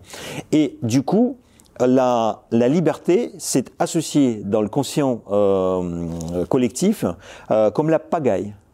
Et du coup, quand Poutine a été présenté, et justement pour contrer ça, la famille de Yeltsin a choisi Poutine pour présenter quelqu'un qui répond à cette attente. quelqu'un qui vient du KGB, parce que le KGB était réputé être comme... Donc paradoxalement, je vous interromps là aussi, parce que c'est passionnant, euh, finalement c'est un, un, enfant politique de Boris Yeltsin, alors que Boris Yeltsin était bonhomme, euh, sympathique, on se souvient tous de son éclat de rire avec, euh, c'était Bill Clinton. Voilà, et finalement, celui qui a donc permis à, à Vladimir Poutine d'émerger, ce serait donc Boris Yeltsin. On peut plus, dire comme plus sa fille, avec, avec son mari, euh, que Yeltsin, parce qu'il faut bien le dire qu'à la fin, Yeltsin est décidé de, très peu de choses. C'est la fille hein. et le mari de la fille de Boris Yeltsin qui ont fait Poutine. C'est ça, c'est ça. Avec euh, un certain nombre d'oligarques, donc de, de, grosses fortunes. Lesquels, par exemple Il y en a euh, quelques-uns de. Pugachev, Berezovsky, enfin, il y en a beaucoup qui, qui s'octroient ce, ce, ce rôle. D'ailleurs, Berezovsky a, a, payé ça pour de sa vie, hein. parce que justement, en fait, il paraît qu'il voulait être toujours à côté de Poutine en lui rappelant que c'est lui qui l'a mis dans sur ce poste et Poutine n'a pas supporté. Et, on dit que euh, Berezovsky, finalement, c'était pas un suicide, mais euh, plus ou moins un assassinat euh, maquillé en suicide. Euh, par exemple, a donné aussi, qui vit en France, hein, il, est, il, est, exilé en France, a donné une interview de, sa relation quand il était oligarque. Et, Poutine, d'ailleurs, il, il, confirme tout ce que je vous raconte. Hein, ça veut dire que c'est quelqu'un qui, qui n'est pas si brillant que ça, qui a besoin en fait d'avoir des gens autour de lui qui décide pour lui, mais c'est quelqu'un qui est, c'est un caméléon en fait. C'est Poutine, sa, sa, sa, plus grande qualité, c'est qu'il vous regarde et il prend la, votre apparence, ce qui fait que vous voyez en lui votre euh, votre reflet. Et comme vous vous aimez, la, la plupart des gens euh, quand même ont euh, plutôt une vision positive sur eux-mêmes. Donc du coup, il aime il la personne qui, leur ressemble, qui, qui, qui, leur ressemble. Donc du coup, il peut devenir quand même malgré son son euh, le peu de, de, de charisme qu'il a, il peut euh, provoquer euh, une, une empathie euh, chez, chez d'autres personnes. C'est un mécanisme assez, assez intéressant. C'est, à mon avis, les, les, un caméléon. Euh, un caméléon, ouais. Euh, D'ailleurs, on l'a vu avec Medvedev, c'est-à-dire qu'à un moment, il y a eu ce jeu entre président, premier ministre. Euh, finalement, Medvedev, bon, aujourd'hui, c'est Poutine qui a toujours, même quand il était premier ministre, qui était aux manettes. Bah oui.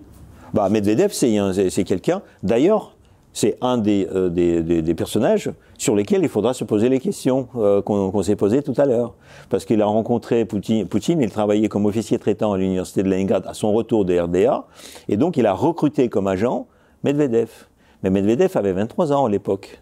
Et comme par hasard, curieusement, c'était cette personne-là à qui, la seule personne à qui il pouvait confier le poste pour être sûr qu'il allait le récupérer après. Donc ça veut dire qu'il tient quand même. Euh, il y avait une confiance particulière. Il y avait une confiance particulière entre eux. Euh, voilà, il y a d'autres personnes comme ça. Euh, mais surtout, en fait, la, la, plus grosse faute de la famille de Yeltsin, c'est qu'il croyait, comme dans, dans, beaucoup de cas, de, de, cas pareils, il croyait mettre au pouvoir quelqu'un qui est docile, euh, qui est discipliné, et qu'il allait être la marionnette des oligarques euh, entre les mains des oligarques. Et en réalité, Poutine les a tous trompés il les a tous plus ou moins éliminés. Enfin, la famille Yeltsin, elle n'a pas touché. Donc c'était un tabou. Donc il a, il a, signé les oukas pour les, pour les protéger. Euh, D'ailleurs, le mari de la femme de, de, de Yeltsin est toujours conseiller, euh, a le statut de conseiller spécial de Poutine. Euh, et mais ils se sont trompés. Comment s'appelle-t-il d'ailleurs Parce qu'on le connaît pas sur la scène internationale. Comment il s'appelle Là, j'ai un trou de mémoire. Bon, enfin, j'ai un trou cas, de mémoire. Il a, il a une fonction qui est de conseiller, mais pas de premier plan quand même. Non. Mais il était quand même directeur de cabinet pendant, pendant un an et demi directeur de cabinet euh, du président. Récemment, enfin euh, Yeltsin.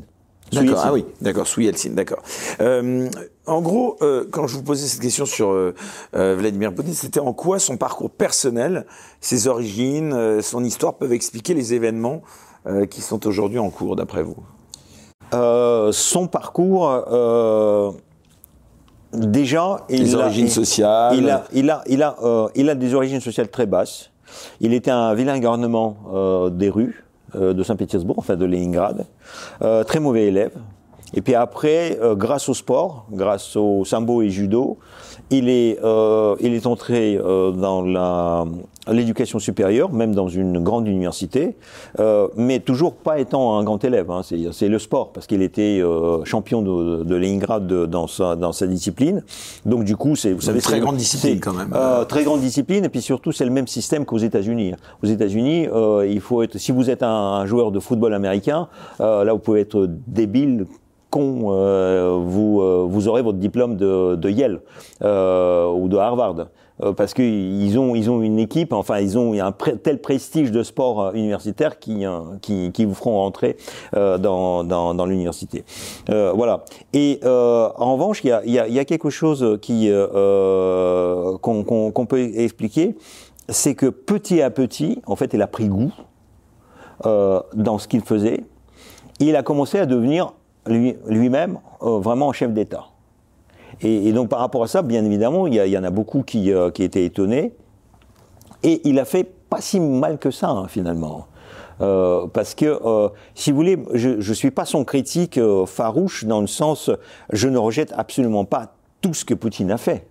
quand il a fait, par exemple, il a construit une verticale fédérale, c'est ce qu'il fallait faire, parce que sinon la Russie euh, allait partir, euh, allait suivre l'exemple du URSS et on n'aurait pas eu euh, la Russie.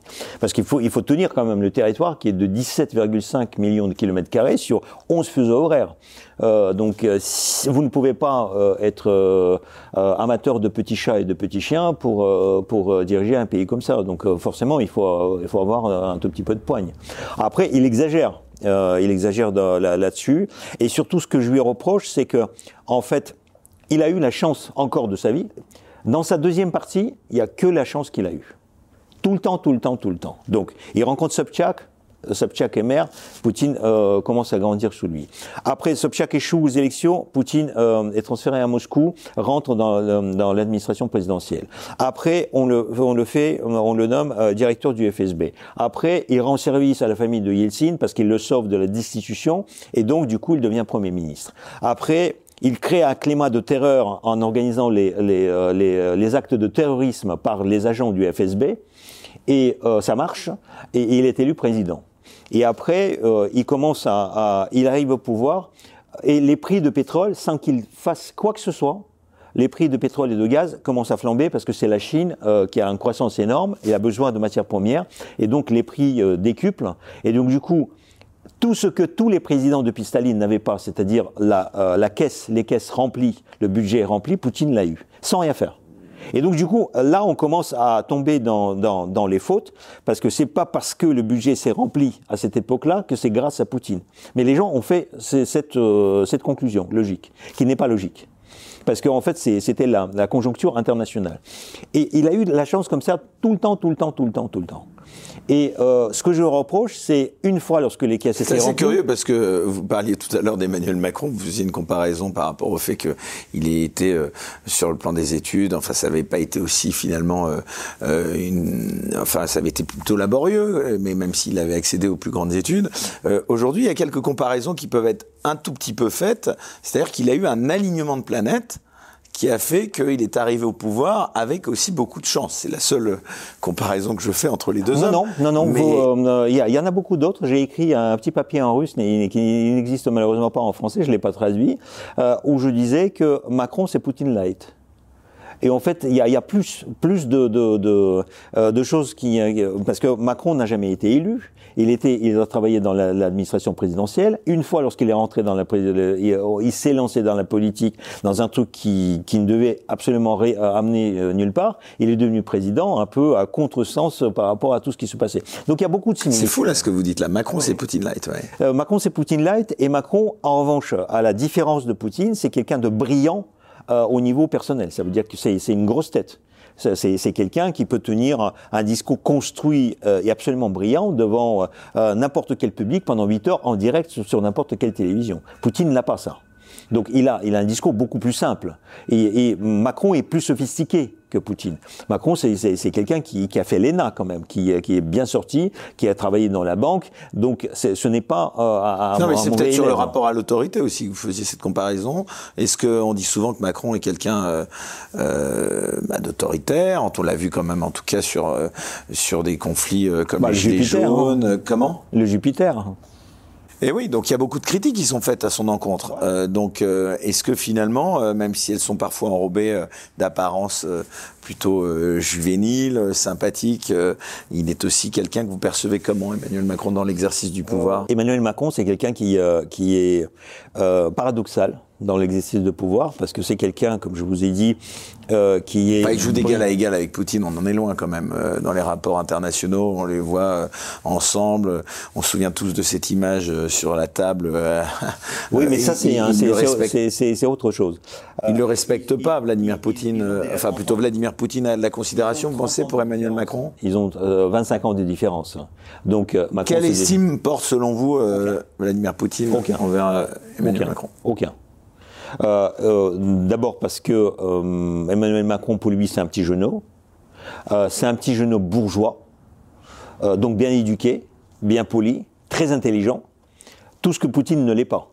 C'est un petit garnement, mal éduqué, impoli, et, qui joue plutôt sur le rapport de force que sur l'intellect.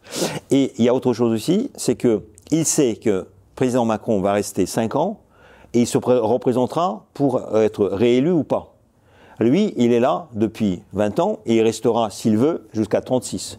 Donc par rapport à ça, c'est un roi. Ça, ça veut dire que si, si vous voulez... Vous a- pensez que d'ailleurs Vladimir Poutine a un rôle dans la campagne présidentielle française?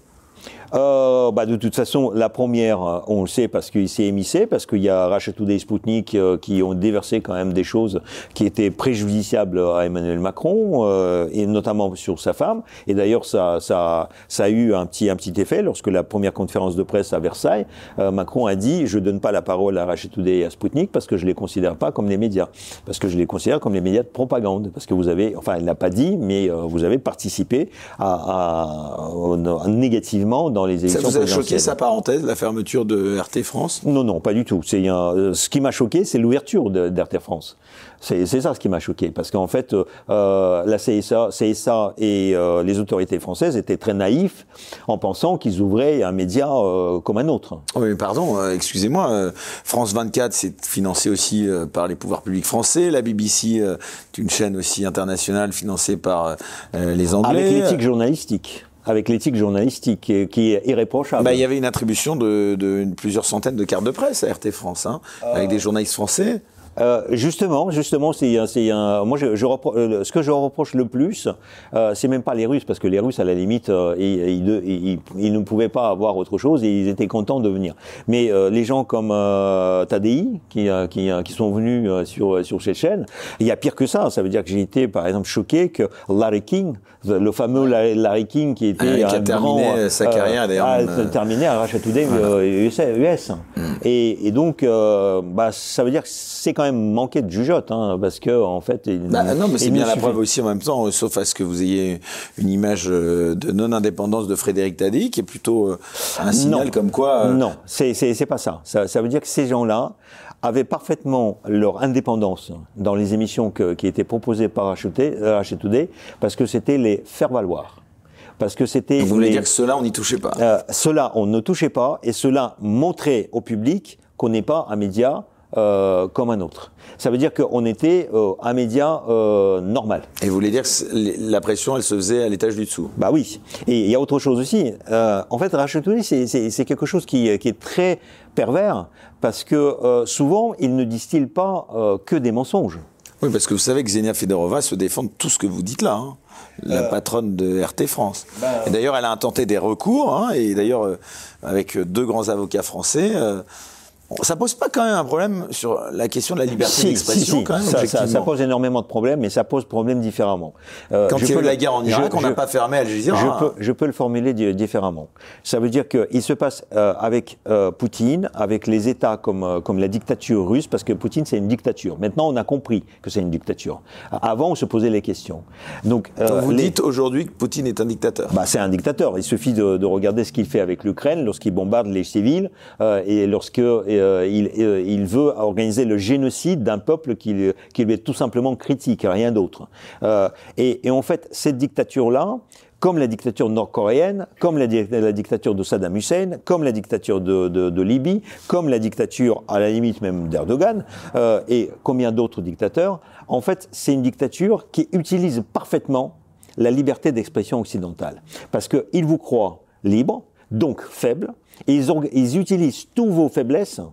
euh, parce que cette liberté, pour eux, c'est un, euh, une énorme avantage, c'est un énorme avantage de s'introduire dans votre société et de la miner de l'intérieur. Mais miner d'une manière très particulière, parce que là aussi, euh, mm, je ne dis pas qu'ils racontent uniquement des mensonges. Seulement, quand ils prennent, quand ils font les reportages sur la France, comme par hasard, ils vont regarder uniquement ce qui ne va pas en France. Ce qui fait que quand on regarde ça, on constate, mais oui, c'est vrai ce qu'ils ce qui, ce montrent. Sauf que quand vous avez 24 euh, heures sur 24, on vous montre que des choses qui ne vont pas en France, et de l'autre part, on vous distille quand même tout ce qui va super bien en Russie, soi-disant. Bah, c'est là, en fait, le, degré de, de pervers de, de, ces médias. Mais c'est très difficile, je suis d'accord avec vous, c'est très difficile euh, de le constater et c'est très difficile même de défendre devant le tribunal parce que je suis d'accord avec vous. Euh, si euh, la directrice de Russia Today va devant devant une cour de justice et dit bah est-ce que j'ai menti sur quelque chose? Euh, on, va lui dire. Euh, le CSA qui s'appelle l'Arcom aujourd'hui, il n'y avait qu'une, je crois qu'il y a eu une mise en demeure, mais je crois qu'il y a eu, il y a eu quasiment aucune, il n'y a jamais eu de, de, de, de manquements euh, flagrants qui ont pu justifier la fermeture d'une chaîne. Comme je vous ai dit, euh, en fait, la, la, la partie qui, qui, posait le plus de problèmes, c'est la partie qui est à raconter. En fait, c'est encenser euh, Poutine. Mais bon, ça se passe en Russie, donc euh, ça n'a pas euh, les moyens de vérifier que euh, Today raconte ce que raconte Russia Today à Moscou ou ailleurs est vrai. en l'occurrence, la CRT France, qui était donc l'émanation de RT en France. Donc ils utilisent, je vous dis, ils utilisent à fond votre liberté de parole et votre liberté d'expression pour vous miner. Vous n'avez jamais été invité sur Arte France? Euh, Si, mais euh, j'ai refusé. Sputnik, j'ai refusé. mais ça c'est intéressant, oui. Bah oui. Vous aviez été invité sur Arte France. Ok, ouais, ouais, ouais, ouais. Bah je peux vous raconter le truc parce que là c'est un. Rapidement, oui. Et, et, donc euh, pour en terminer, c'est euh, il faut se souvenir euh, d'une phrase que Eric Zemmour d'ailleurs cite beaucoup. Les capitalistes sont tellement cons qui vont vous donner, qui vont nous donner à nous, les bolcheviks, le bâton avec lequel on va les battre.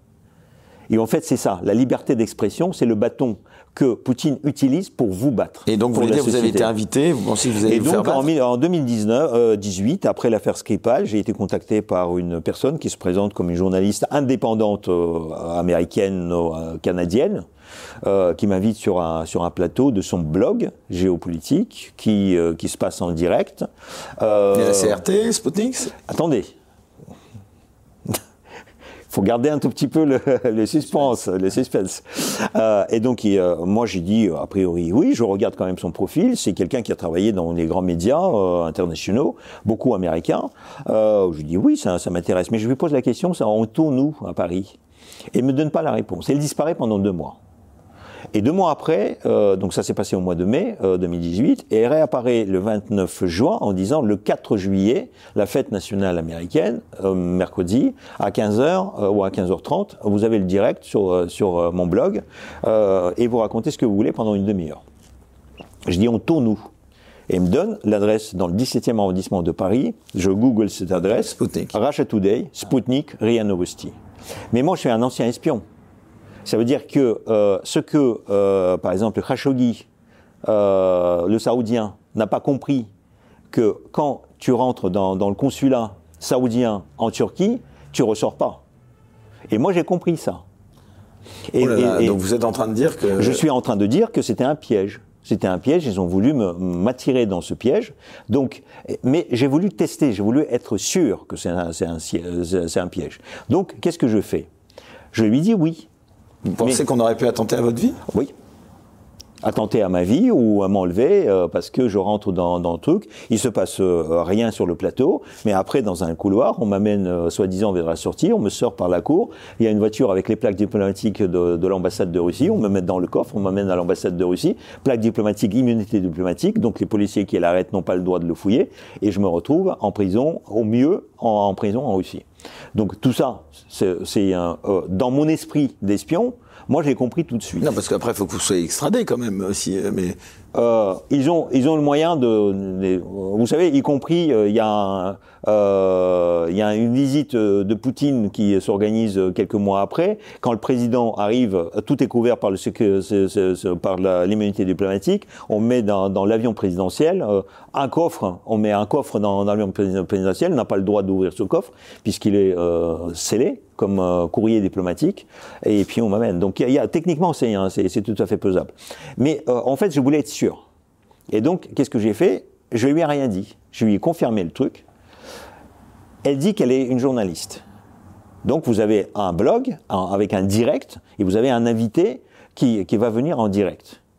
Euh, si on fait une émission en, enregistrement, même si euh, vous m'avez donné l'heure, vous, vous, commencez, vous commencez à regarder avant, vous demandez vous, où vous êtes, je vous envoie un taxi, euh, où est-ce que vous en êtes, etc., etc. Tout ça n'existe pas chez elle. Donc elle ne s'inquiète absolument pas si, si, je viens ou pas. Elle ne me pose pas la question parce qu'elle veut pas me mettre. Enfin, j'interprète ça comme elle veut pas me mettre la pression. Mais le truc aussi, c'est qu'à un moment donné, si vous êtes un vrai journaliste, si votre invité n'est pas là, et c'est un direct, et c'est le seul, ça veut dire que vous ratez votre direct. Il n'y a, y a, rien à montrer euh, à l'antenne. Et elle doit prendre tous les téléphones, tous les emails, tous les, tous les SMS pour m'envoyer, pour s'affoler, en disant Mais qu'est-ce que vous foutez, bon Dieu? Vous êtes où? Et là, rien Rien. Et cinq minutes après euh, cet entretien, euh, elle me bannit sur tous les réseaux sociaux par lesquels on a communiqué. Donc plus de contact direct sur LinkedIn, sur Facebook, etc. etc. En 2021, je sors... C'est une journaliste qui est française Qui est américaine ou canadienne ah Oui, pardon, d'accord, c'est ce que vous disiez. Rachel, mais qui exerce, mais qui exerçait qui, en France. qui exerce et qui depuis en France, en France et qui depuis exerçait euh, sous la bannière officielle de Sputnik. Pas à l'époque à l'époque, elle avait son blog où il n'y avait pas. Oui, parce que Today, c'était à Boulogne de mémoire, donc c'était Spoutnik qui est euh, dans le 17e. Et donc, euh, dans le 17e, maintenant c'est Spoutnik. Avant, ils étaient tous dans le même bâtiment. D'accord. Et le truc, c'est qu'il y a eu un truc curieux, parce qu'en 2021, je sors mon livre précédent, et mon éditeur organise la rencontre parce que c'est finalement, c'est les médias qui sont écoutés, donc pourquoi pas faire la promotion.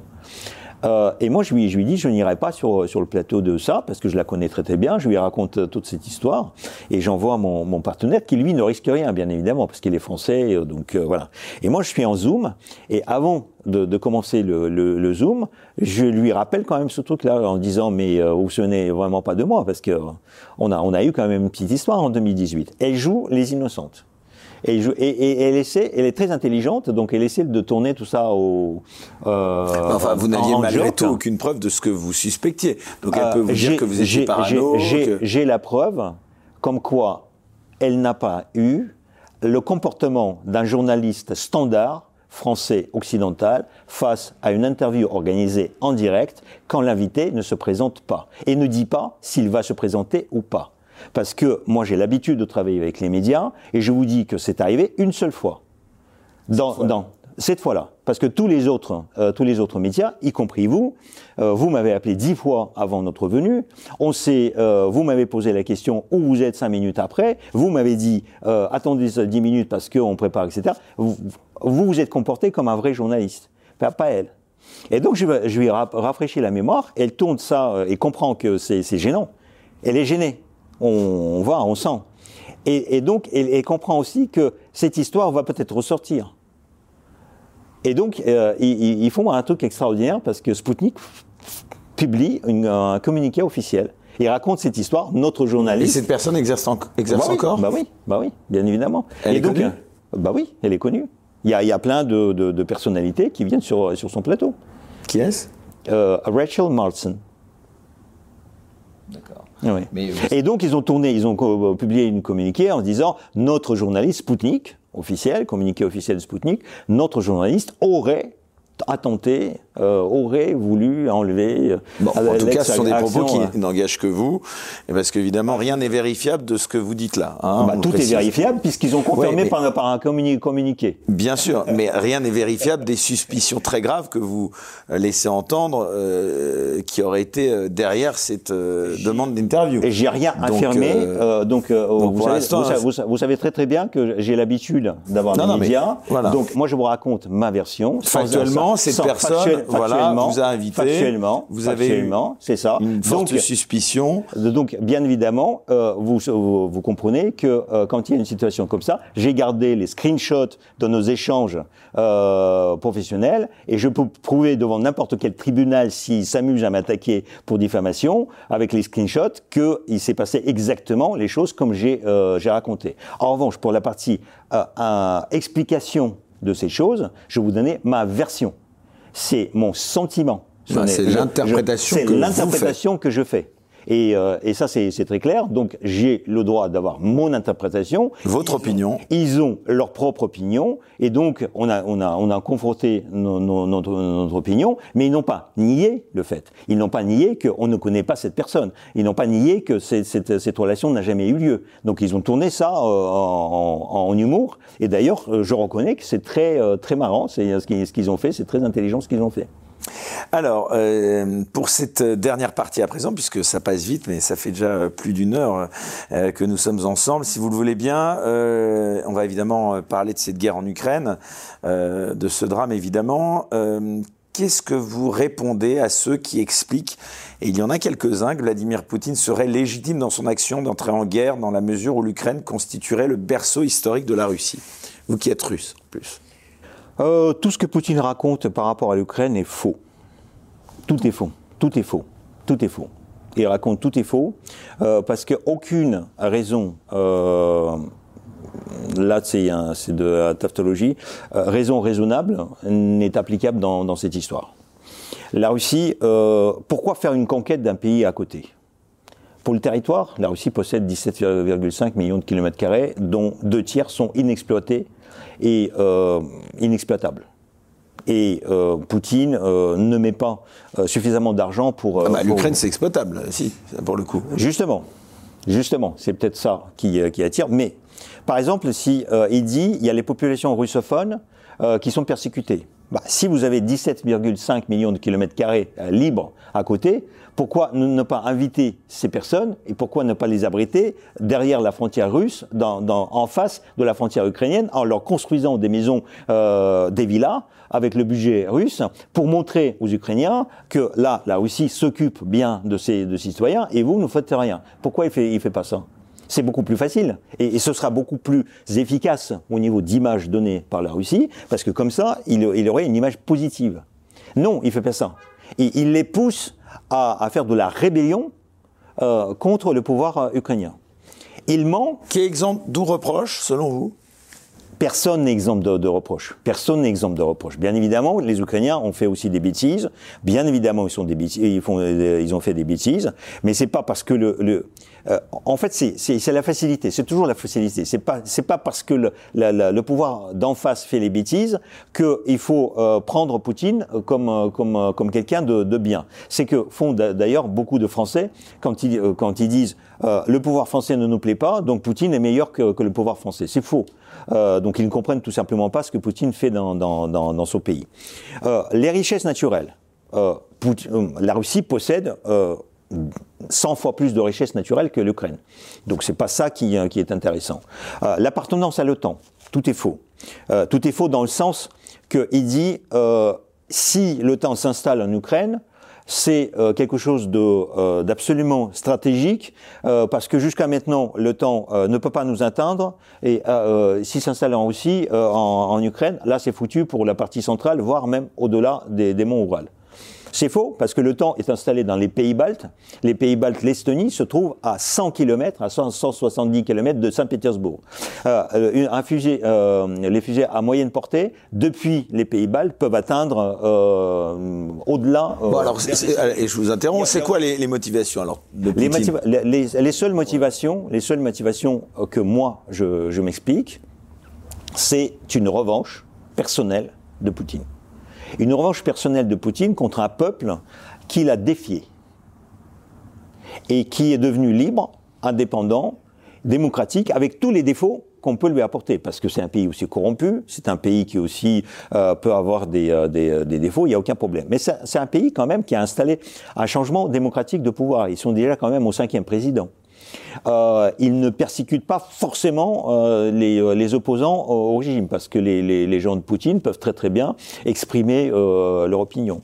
Euh, mais l'Ukraine, Poutine a, a, voulu à deux reprises d'imposer à l'Ukraine son président qui était Yanukovych. Donc quand Vladimir Poutine parle de génocide, c'est selon vous c'est faux. Totalement faux. C'est faux. C'est totalement faux. Euh, et par rapport à ça, je peux vous donner même des preuves, parce qu'il dit par exemple que c'est une histoire des, Ukrainiens entre eux, et donc il y a les Ukrainiens pro-russes et les Ukrainiens euh, russophones contre les Ukrainiens pro-ukrainiens et euh, ukrainophones.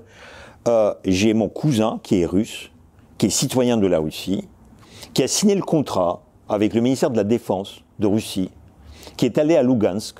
On lui a donné le passeport ukrainien avec un faux nom. Et on lui a dit, maintenant, tu es ukrainien. Et tu vas te battre contre les gens qui sont à Kiev. Il est russe, il n'a rien à faire dans cette guerre. J'ai ses photos devant le, truc de Lugansk. Il a été blessé, il est, devenu malade après ça.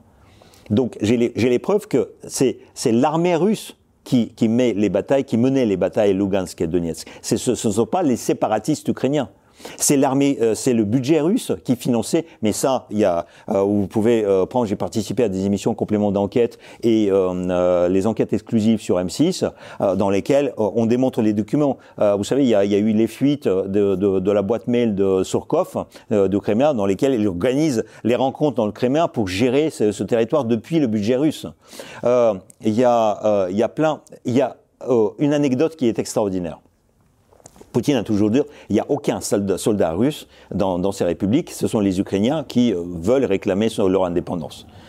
Euh, la cour de Rostov, au mois de décembre ou janvier, euh, décembre 2021 ou janvier 2022, j'ai pas la date en, tête, a statué, il y a, un juge qui a statué sur un schéma d'escroquerie. Il a condamné deux personnes pour un schéma d'escroquerie de marché noir depuis Donetsk et Lugansk avec l'armée russe. C'est écrit dans la décision de justice. Lorsque cette décision de justice a fuité, bien évidemment, le ministère euh, russe de, la justice a essayé de la, euh, retirer de, son site, mais sur Internet, rien ne se perd.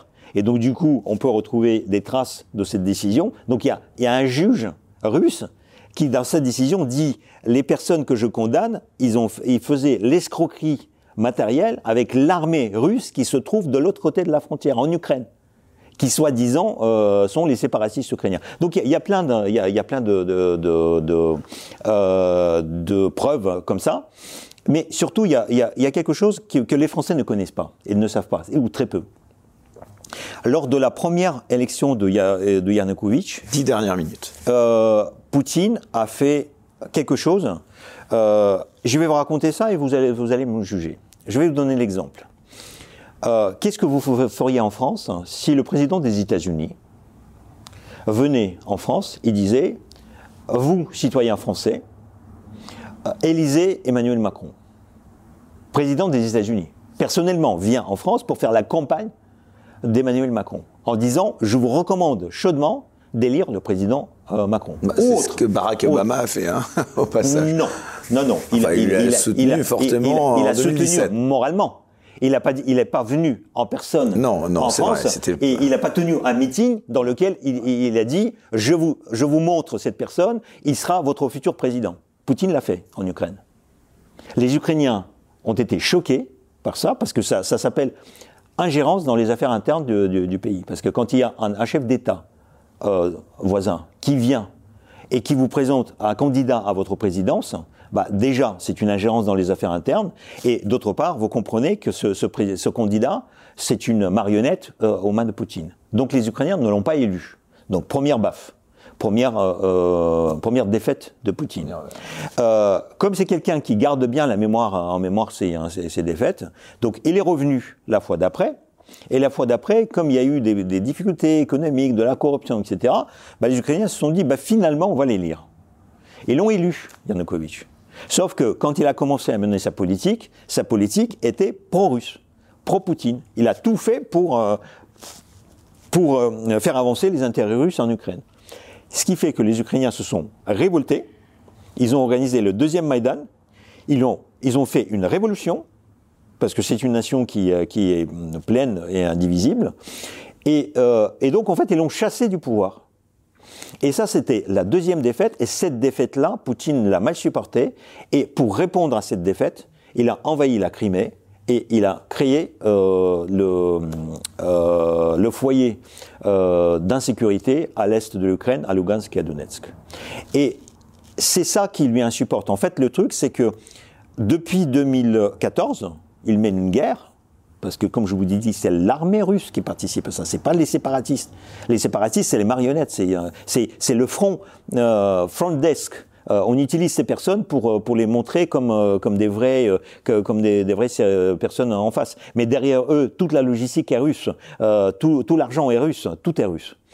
Et et le rapport à l'histoire, pour ceux qui disent que finalement bah, il a un rapport à la nation qui est quand même très fort, Vladimir Poutine? Non, non, non.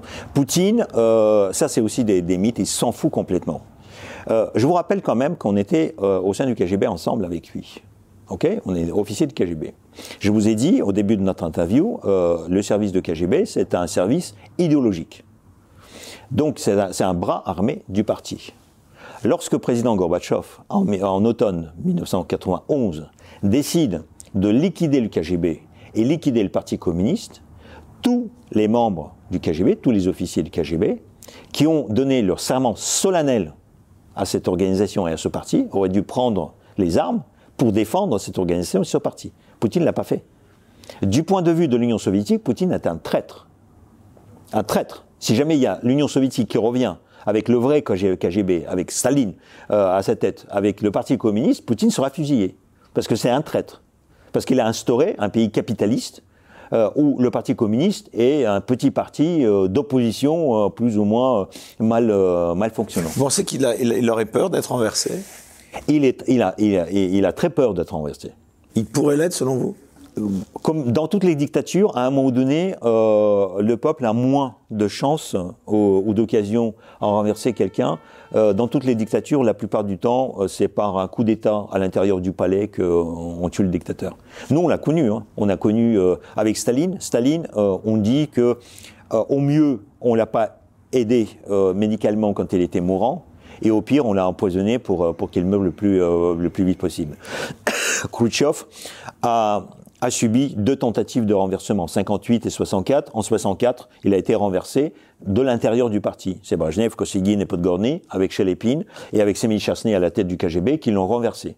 Bon, après, c'était le premier renversement dans lequel on ne tuait pas la première personne. On l'a mis juste à la retraite. Mais après, il y a euh, la tentative avec Gorbatchev, pareil. KGB a essayé de renverser euh, Gorbatchev avec Yanayev, qui était le vice-président que Gorbatchev lui-même a mis sur, sur ce poste, malgré la réticence du Congrès des députés du peuple. Et après, euh, Yeltsin, il y avait une tentative de renversement en 1993. Donc en fait, nous, on a, toute notre histoire, c'est l'histoire des, des, coups d'État. C'est l'histoire des, des, des, palais, des, des coups de palais. Poutine pourrait subir aussi un coup de palais. Pour terminer, euh, trois questions. Tout d'abord, l'état de santé mentale de Vladimir Poutine, vous êtes assez radical? Bah, je ne dis pas qu'il est fou, hein, c'est parce que en fait, s'il dit, euh, si, si, on dit qu'il est fou, ça veut dire qu'il est responsable. Et c'est-à-dire qu'il ne peut plus répondre à une accusation pénale. Euh, on doit le mettre dans, dans, un asile psychiatrique et le soigner et le chouchouiller, chouchouter comme comme un malade. Mais c'est une personne bornée d'un côté. Vous êtes très radical quand même à son encontre. Bah, je suis très radical sur des plateaux je, bah oui, télé. Bah, je, suis radical. Vous allez jusqu'à dire euh, des choses quand même extrêmement violentes à son encontre. Je, non, je, ne considère pas que c'est un. Vous n'appelez pas la violence contre lui vous Non, non, non, non. J'ai pas l'impression que sur certains plateaux vous aviez laissé entendre. C'est pas les choses violentes dans, dans le sens que euh, quand une personne dépasse les limites de l'entendable, et quand la, la, la personne euh, fait, par exemple, euh, reconnaît les républiques, ce qui est une violation de la Charte des Nations Unies, euh, la, le, le, refait de la souveraineté de l'Ukraine et bombarde les civils, les civils en Ukraine, bah, excusez-moi, mais une des, des Vous n'appelez pas à de la violence contre lui, on est d'accord quand même. Je n'appelle pas forcément à de la violence contre lui, mais ça m'étonnerait pas non plus. Euh, et je ne dis pas que je porterais beaucoup de deuil euh, s'il disparaissait d'une par, la violence, parce que les, révolutions, c'est toujours violent. Vous savez, Kadhafi, euh, euh, comment il s'appelle déjà, l'Irakien euh, Saddam Hussein, il y en a beaucoup qui ont terminé dans la violence. Hein. Parce que celui qui, impose euh, une, dictature, euh, il ne peut être renversé que, par la violence, et de l'intérieur. Et donc du coup, bah, vous avez connu ça en France, Marie-Antoinette et euh, Louis XVI. Hein. Euh, vous appelez ça, comment la décapitation avec la guillotine de votre roi et de la reine? C'est quoi? Bah voilà. Mais vous êtes héritier de ça. Et votre hymne national, la Marseillaise, c'est ça. Allons enfants de la patrie, le jour de gloire est arrivé. Contre nous de la tyrannie. Je voulais. voilà. Les tendances sanglants, sanglants, élevés. Sanglants, élevés. Aux armes, citoyens. Assez violent. Formez vos bataillons. Sergei Girnov, on arrive vraiment au terme de cette émission. Je vous n'avez pas répondu à ma question, euh, parce que là, évidemment, c'est une question un petit peu délicate. Enfin, en tout cas, la réponse euh, va peut-être embarrasser euh, la personne que vous pourriez citer. Est-ce que vous pensez qu'il y a un meilleur ou un moins bon candidat pour l'élection présidentielle française pour Vladimir Poutine? Euh, J'ai le statut de réfugié en France euh, et comme tel, je ne peux pas participer à, la vie euh, politique française. Non, non, mais à titre personnel, enfin, de à titre, en, en qualité d'observateur, est-ce que vous pensez que euh, il souhaite Vladimir Poutine l'élection d'une personne en particulier ou la défaite d'un autre? Je peux constater tout simplement, en tant que Russe, qu'il y a un peu trop de personnes parmi les candidats à l'élection présidentielle qui expriment euh, de la sympathie euh, vers un dictateur qui est quand même une personne infréquentable à mon goût. C'est tout ce que je peux vous dire. Eh bien, ce sera le mot de la fin. Sergei Girnov, mille merci d'avoir en tout cas accepté cette invitation. En tout cas, voyez, nous, dans Les Incorrectibles, on donne la parole à tout le monde, y compris à ceux qui n'avaient pas forcément la même opinion que vous, hein, puisqu'on avait reçu euh, la semaine dernière euh, Romain euh, Bessonnet, je ne sais pas si vous le connaissez, qui porte un avis totalement opposé à celui que vous avez tenu aujourd'hui. Mais bon, c'est le principe, selon moi, de la liberté d'expression. En tout cas, voilà. Si, s'il veut organiser une discussion sur, sur votre plateau, il n'y a, y a aucun problème pour moi. Hein. Eh ben, écoutez, euh, l'appel euh, euh, sera lancé. On, si vous voulez inviter les, les, les, journalistes de Spoutnik qui, qui m'ont invité, bah. mais en prenant des précautions quand même pour. De non, moi ce que j'ai relevé, c'est que beaucoup de journalistes d'RT France, au nom de leur droit, vous savez, conscience, ont, démissionné avec pertes et fracas juste quelques jours avant que la chaîne soit fermée. Donc là, on peut parfois un petit peu douter de la, la loyauté envers le pays, comme on dit euh, mais bon, en tout cas, c'était vraiment passionnant euh, ce que vous nous avez dit. Euh, après, évidemment, certains propos, je le répète aussi, là encore, n'engagent que vous. Merci beaucoup d'avoir accepté donc cette invitation. Je rappelle donc le livre donc qui vient de sortir. C'était le 3 mars aux éditions Nimrod. Ça s'appelle L'éclaireur et c'est coécrit avec Jean-Luc Riva. Sergei Girnov, merci beaucoup. Bonne fin de soirée à tous. Merci de nous avoir suivis. On se retrouve très vite pour un nouveau numéro des Incorrectibles. Et je ne le dis jamais assez, restez incorrectibles.